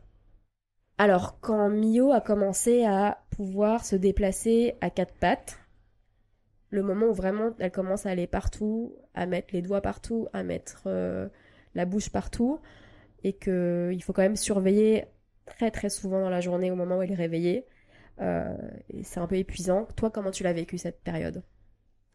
Pour moi, c'était un peu difficile parce que, comme tu dis, je me suis vraiment rendu compte que je peux pas aller aux toilettes. euh, Enfin, j'ai j'ai pas de conscience tranquille de quitter la pièce Ouais. si elle est là. Euh, surtout qu'en plus, il y a eu ce moment de transition où, en fait, quand je suis, je suis partie en France l'été, elle bougeait pas. Enfin, elle bougeait pas, elle se retournait même pas. Et pourtant, elle avait déjà six mois. Et quand je suis revenue, elle commençait euh, du quatre pattes. Donc, euh, il s'est passé que deux mois, mais en deux mois, elle s'est retournée, puis elle s'est déjà déplacée tout de suite, quoi. Ouais. Donc, du coup, j'avais pas vécu dans ma, dans mon appartement Ah ouais, ouais. avec elle qui bougeait. Ouais. Euh, sachant que du coup, comme j'avais pas été là, euh, que Aki était resté, euh, je lui avais dit avant de venir, essaye de sécuriser la maison. Bon, Mm. Mhm. il n'y a pas vraiment une chose qu'on bougeait. En plus de ça, il avait laissé sa perceuse euh, à, à- à hauteur basse où Mio, elle se l'est quand même pris dans l'œil, mais heureusement, ça a juste fait une petite coupure sur sa paupière, mais il n'y a pas eu trop d'accidents. Mais quand même, sécuriser la maison, c'est voilà. Euh, surtout qu'en plus, on a énormément de plantes euh, qui étaient au niveau du sol. Donc, Ouais. euh, voilà, Mio a commencé à mettre la terre dans la bouche, etc. Donc, il y avait quand même plein de choses, plein d'éléments. J'avais pas forcément peur des prises électriques parce qu'elles sont quand même fines, donc je me suis dit, elle va pas pouvoir, enfin, c'est pas comme en France, quoi, elle va pas trop pouvoir mettre les doigts Ouais. dedans, mais bon, ça fait quand même un peu flipper quand ils mettent des câbles dans la bouche, mais je veux dire, euh, ce qui était vraiment un peu dangereux, c'était que le salon, bah, on avait déjà beaucoup de plantes, il y avait plein de choses, voilà, qu'on n'avait pas anticipé qui pouvaient être un peu dangereux, quoi, pu tomber, euh, etc. Donc euh, c'était plus ça, en fait, euh, quand je suis rentrée, en fait, je l'ai, je l'ai regardée Mm. pour voir où elle allait, Mm. en me disant, ok, donc ça, c'est la priorité, genre danger. et donc en fait, on éliminait les dangers au fur et à mesure, mais on, en fait, mon but, c'était pas non plus de les retirer complètement, parce que c'était pas de sécuriser non plus euh, toute la pièce, mais d'essayer quand même de mesurer ce qui était dangereux si j'allais partir, si je partais cinq- enfin, deux minutes, euh, Ouais. ce qui pouvait être accidentellement dangereux. Ouais. Donc euh, voilà, il y a, on a on a fait par élimination euh, des priorités, mais par exemple, voilà, moi elle a toujours eu accès à la cuisine, euh, j'ai jamais, j'ai pas trop, euh, j'ai juste, on va dire, retiré les couteaux qui étaient un peu à hauteur de placard, des, des choses comme ça, mais j'ai pas non plus euh, tout mis ma maison en mode euh, tout sécuritaire quoi. Ok. D'accord. J'ai fait plutôt par euh, priorité et lui expliquer d'être avec elle et lui Bah, expliquer bah, ça non quoi voilà Ouais. ça ça non mais tu peux ouvrir ce placard là Euh, ça c'est un truc par exemple que ma belle-sœur m'avait conseillé quoi lui autoriser lui donner un espace où elle a le droit mais cela voilà elle a pas le droit euh, des choses comme ça pour pas faire trop d'interdictions mais en même temps que sa découverte elle soit un peu limitée aussi Ouais. C'est pas facile, hein. Mais c'est dur, c'est dur. Et puis euh, à cet âge-là, ils sont, enfin, ils sont toujours d'ailleurs euh, têtus, mais c'est vrai que voilà, il n'y a pas de, enfin, non, ça n'existe pas. Et même expliquer, c'est l'expliquer euh, 50 000 fois, mais bon, ça fait partie du jeu. Hein. Et puis c'est comme s'ils avaient un radar pour aller pile La à l'endroit où il faut pas aller en fait à chaque fois, quel que soit l'endroit. Toujours.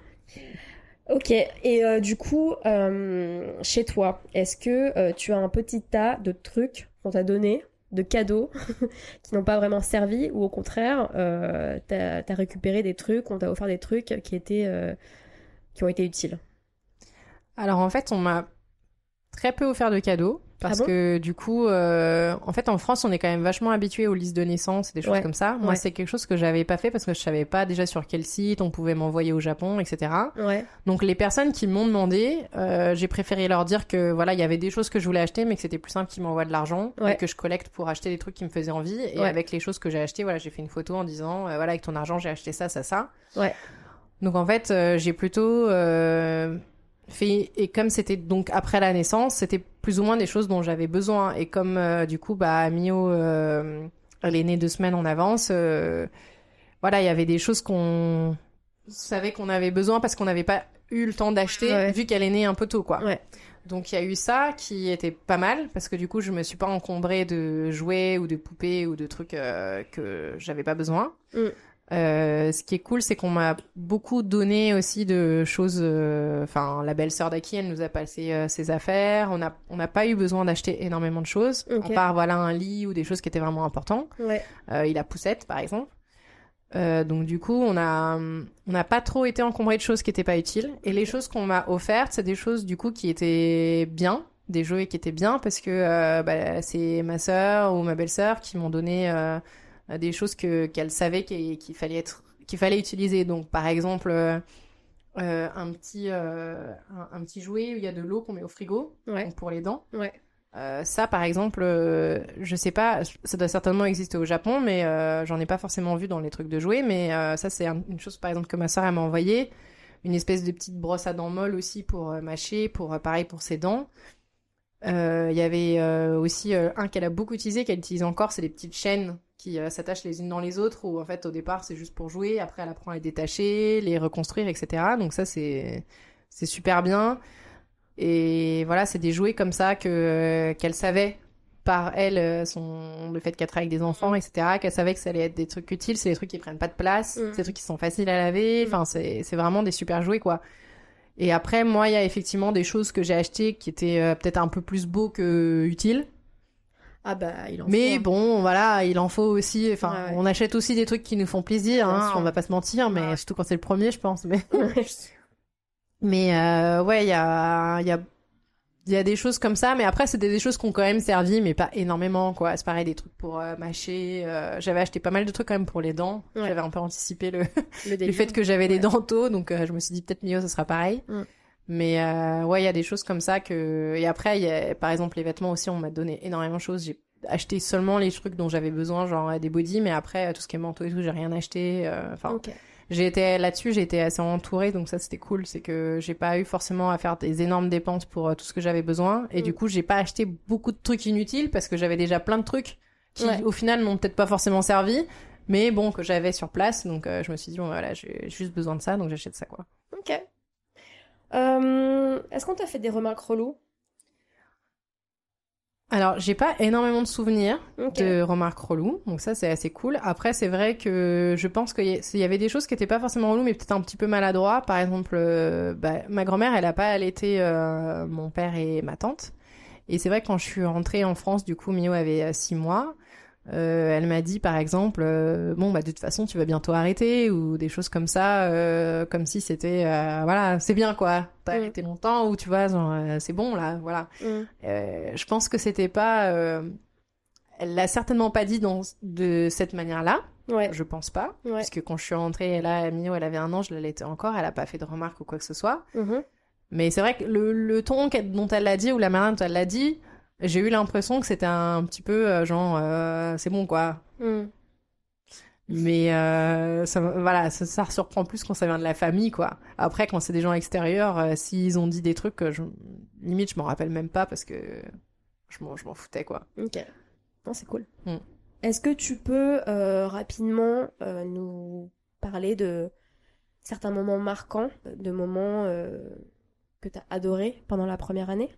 Je pense que justement le moment où elle a... Alors déjà le- les premiers moments où c'est vraiment ton petit bébé euh, minuscule, où t'es à la maison, tu l'allaites, euh, t'as as quand même beaucoup de moments à toi parce que du coup euh, je me permettais pendant qu'elle dormait ou pendant qu'elle euh, t'était, parce qu'elle t'était longtemps, elle t'était presque 45 minutes à chaque fois.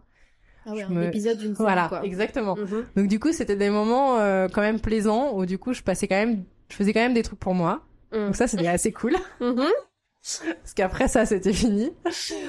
Euh, donc ça, ça c'est des moments aussi qui étaient bien. C'est des moments où je, où je profitais vraiment d'elle, où on passait du temps ensemble, mais j'avais aussi du temps pour moi dans la journée, où je pouvais voilà euh, téléphoner, où elle dormait. Donc ça, c'était assez cool. J'avais, j'ai des bons souvenirs de cette période-là, où à chaque fois je la regardais. Enfin, c'était, c'était magique, quoi. Euh, vraiment, c'était trop bien. Ça, c'était des moments super. Et après, euh, enfin tout était marrant parce qu'après la diversification alimentaire aussi c'était super drôle enfin on, on se tapait des fous rires euh, etc Euh, c'était c'était des super euh, super moments le moment où j'ai vraiment aussi beaucoup aimé c'est les moments où justement elle se déplaçait Ah bah oui. parce que là c'était vraiment euh, l'aventure quoi Ouais. et comme au début il se déplace mais il se déplace pas sur des grandes zones Mhm. C'est quand même c'est quand même assez agréable parce que du coup tu peux être euh, voilà avec des amis pique-niquer machin euh, elle elle fait son petit tour euh, dans l'herbe et tout. T'es un peu en panique forcément parce qu'elle met tout dans sa bouche mais en même temps enfin surtout Mio. Mais en même temps euh, voilà t'as ce côté où du coup tu peux la laisser plus libre euh, enfin toi t'as les mains libres et elle elle fait sa vie et en même temps vous êtes ensemble et du coup ça c'est ça c'est trop sympa. Euh, ça c'est des moments que j'ai adoré et puis quand même le moment où elle marche aussi il y a quand même un un truc émotionnel qui est fort aussi quoi, Ouais, ouais. parce que Ouais. t'as un moment genre un peu d'indépendance où où tu te dis genre elle peut vraiment aller partout C'est hyper elle se sent bien. Enfin Ah c'est tellement symbolique quoi. C'est vraiment et puis c'était pas longtemps après. Enfin c'était un mois après c'est un an. Enfin quasi même pas quoi. Donc du coup c'était genre euh, Mais c'était aussi en Stylé. France, n'est-ce pas? Genre à chaque fois que tu vas en France, il y a des gros milestones de mobilité. complètement. Ah bah énorme. Mm. ouais ouais mais c'est normal. Elle est elle est entourée. Enfin je veux dire euh, elle est entourée de la famille des, des neveux plus grands enfin Mm. voilà c'est pas je sais pas juste elle et moi ou elle moi et mon mari c'est vraiment genre euh, tout le monde quoi ses Mm. grands-parents tout ça y a, en fait il y a tellement de stimulation Mm. à mon avis que ça doit beaucoup aider Peut-être, ouais. mais après j'en sais rien ça se trouve pas hein, mais j'ai l'impression en tout cas que euh, il y a beaucoup plus de stimulation que ce qu'elle ce qu'elle n'a qu'est-ce qu'elle a au Japon quoi par rapport au fait que t'es tout le temps avec des gens. Et du coup, des moments un peu plus difficiles qui te viennent en tête?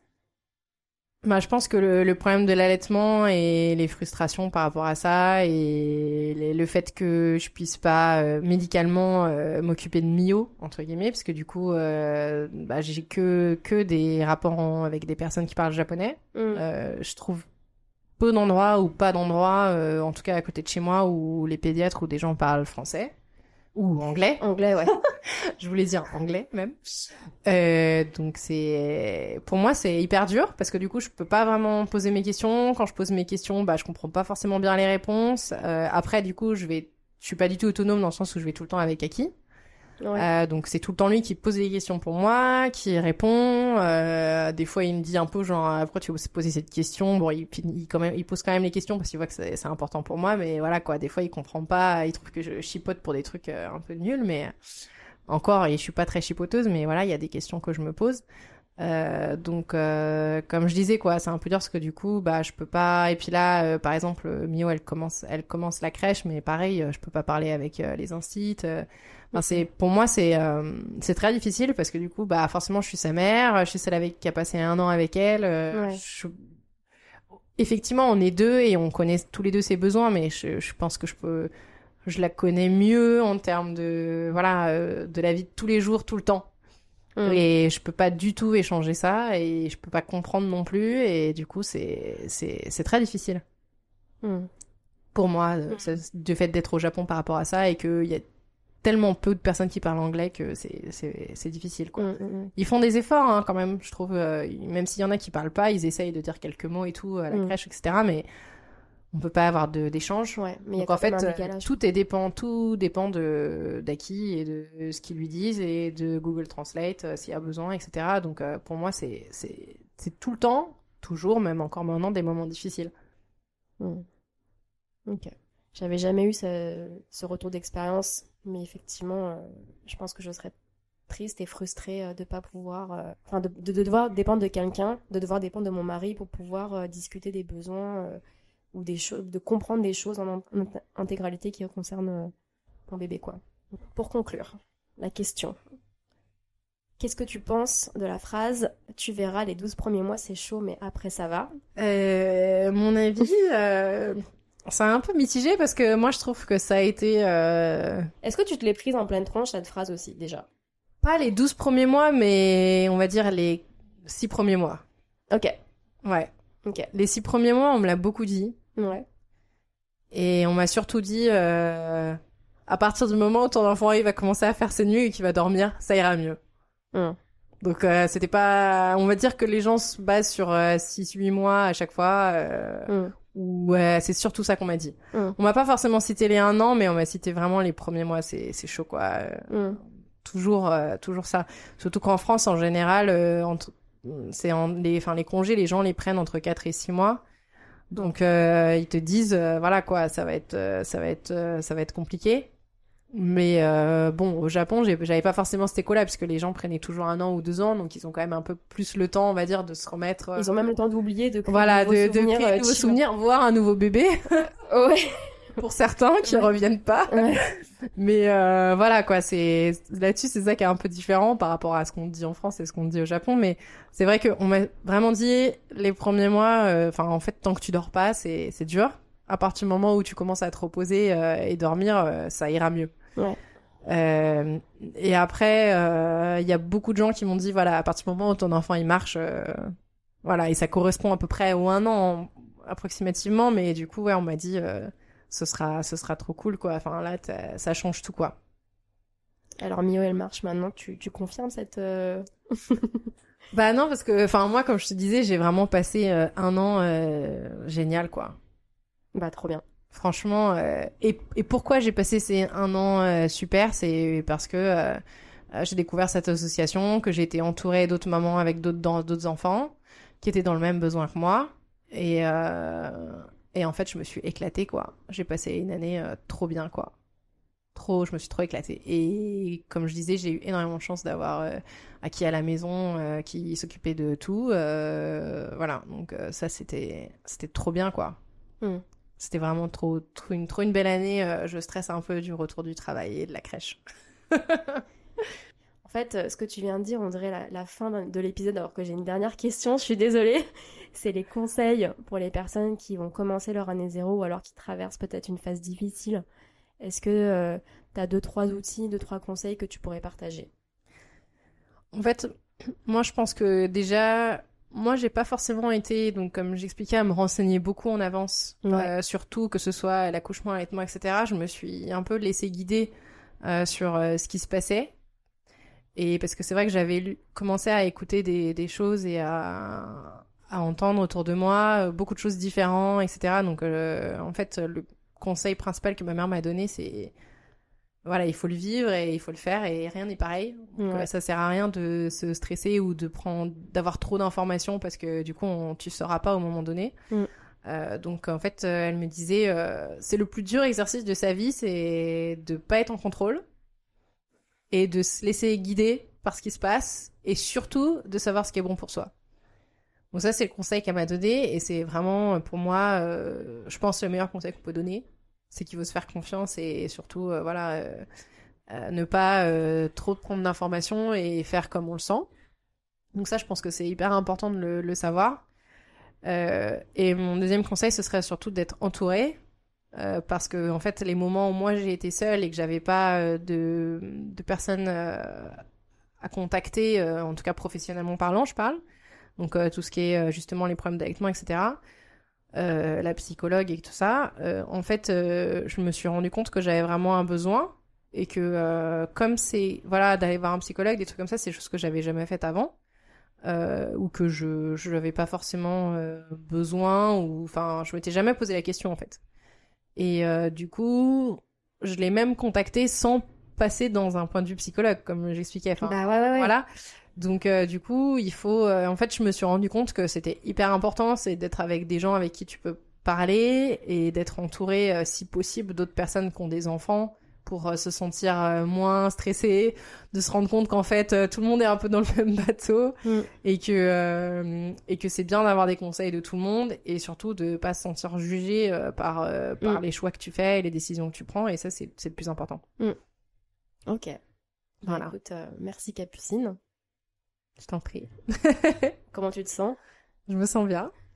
Bah écoute, euh, On te souhaite tous un bon courage pour la reprise du boulot et euh, pour euh, l'aventure de Mio à la crèche. Merci. Voilà.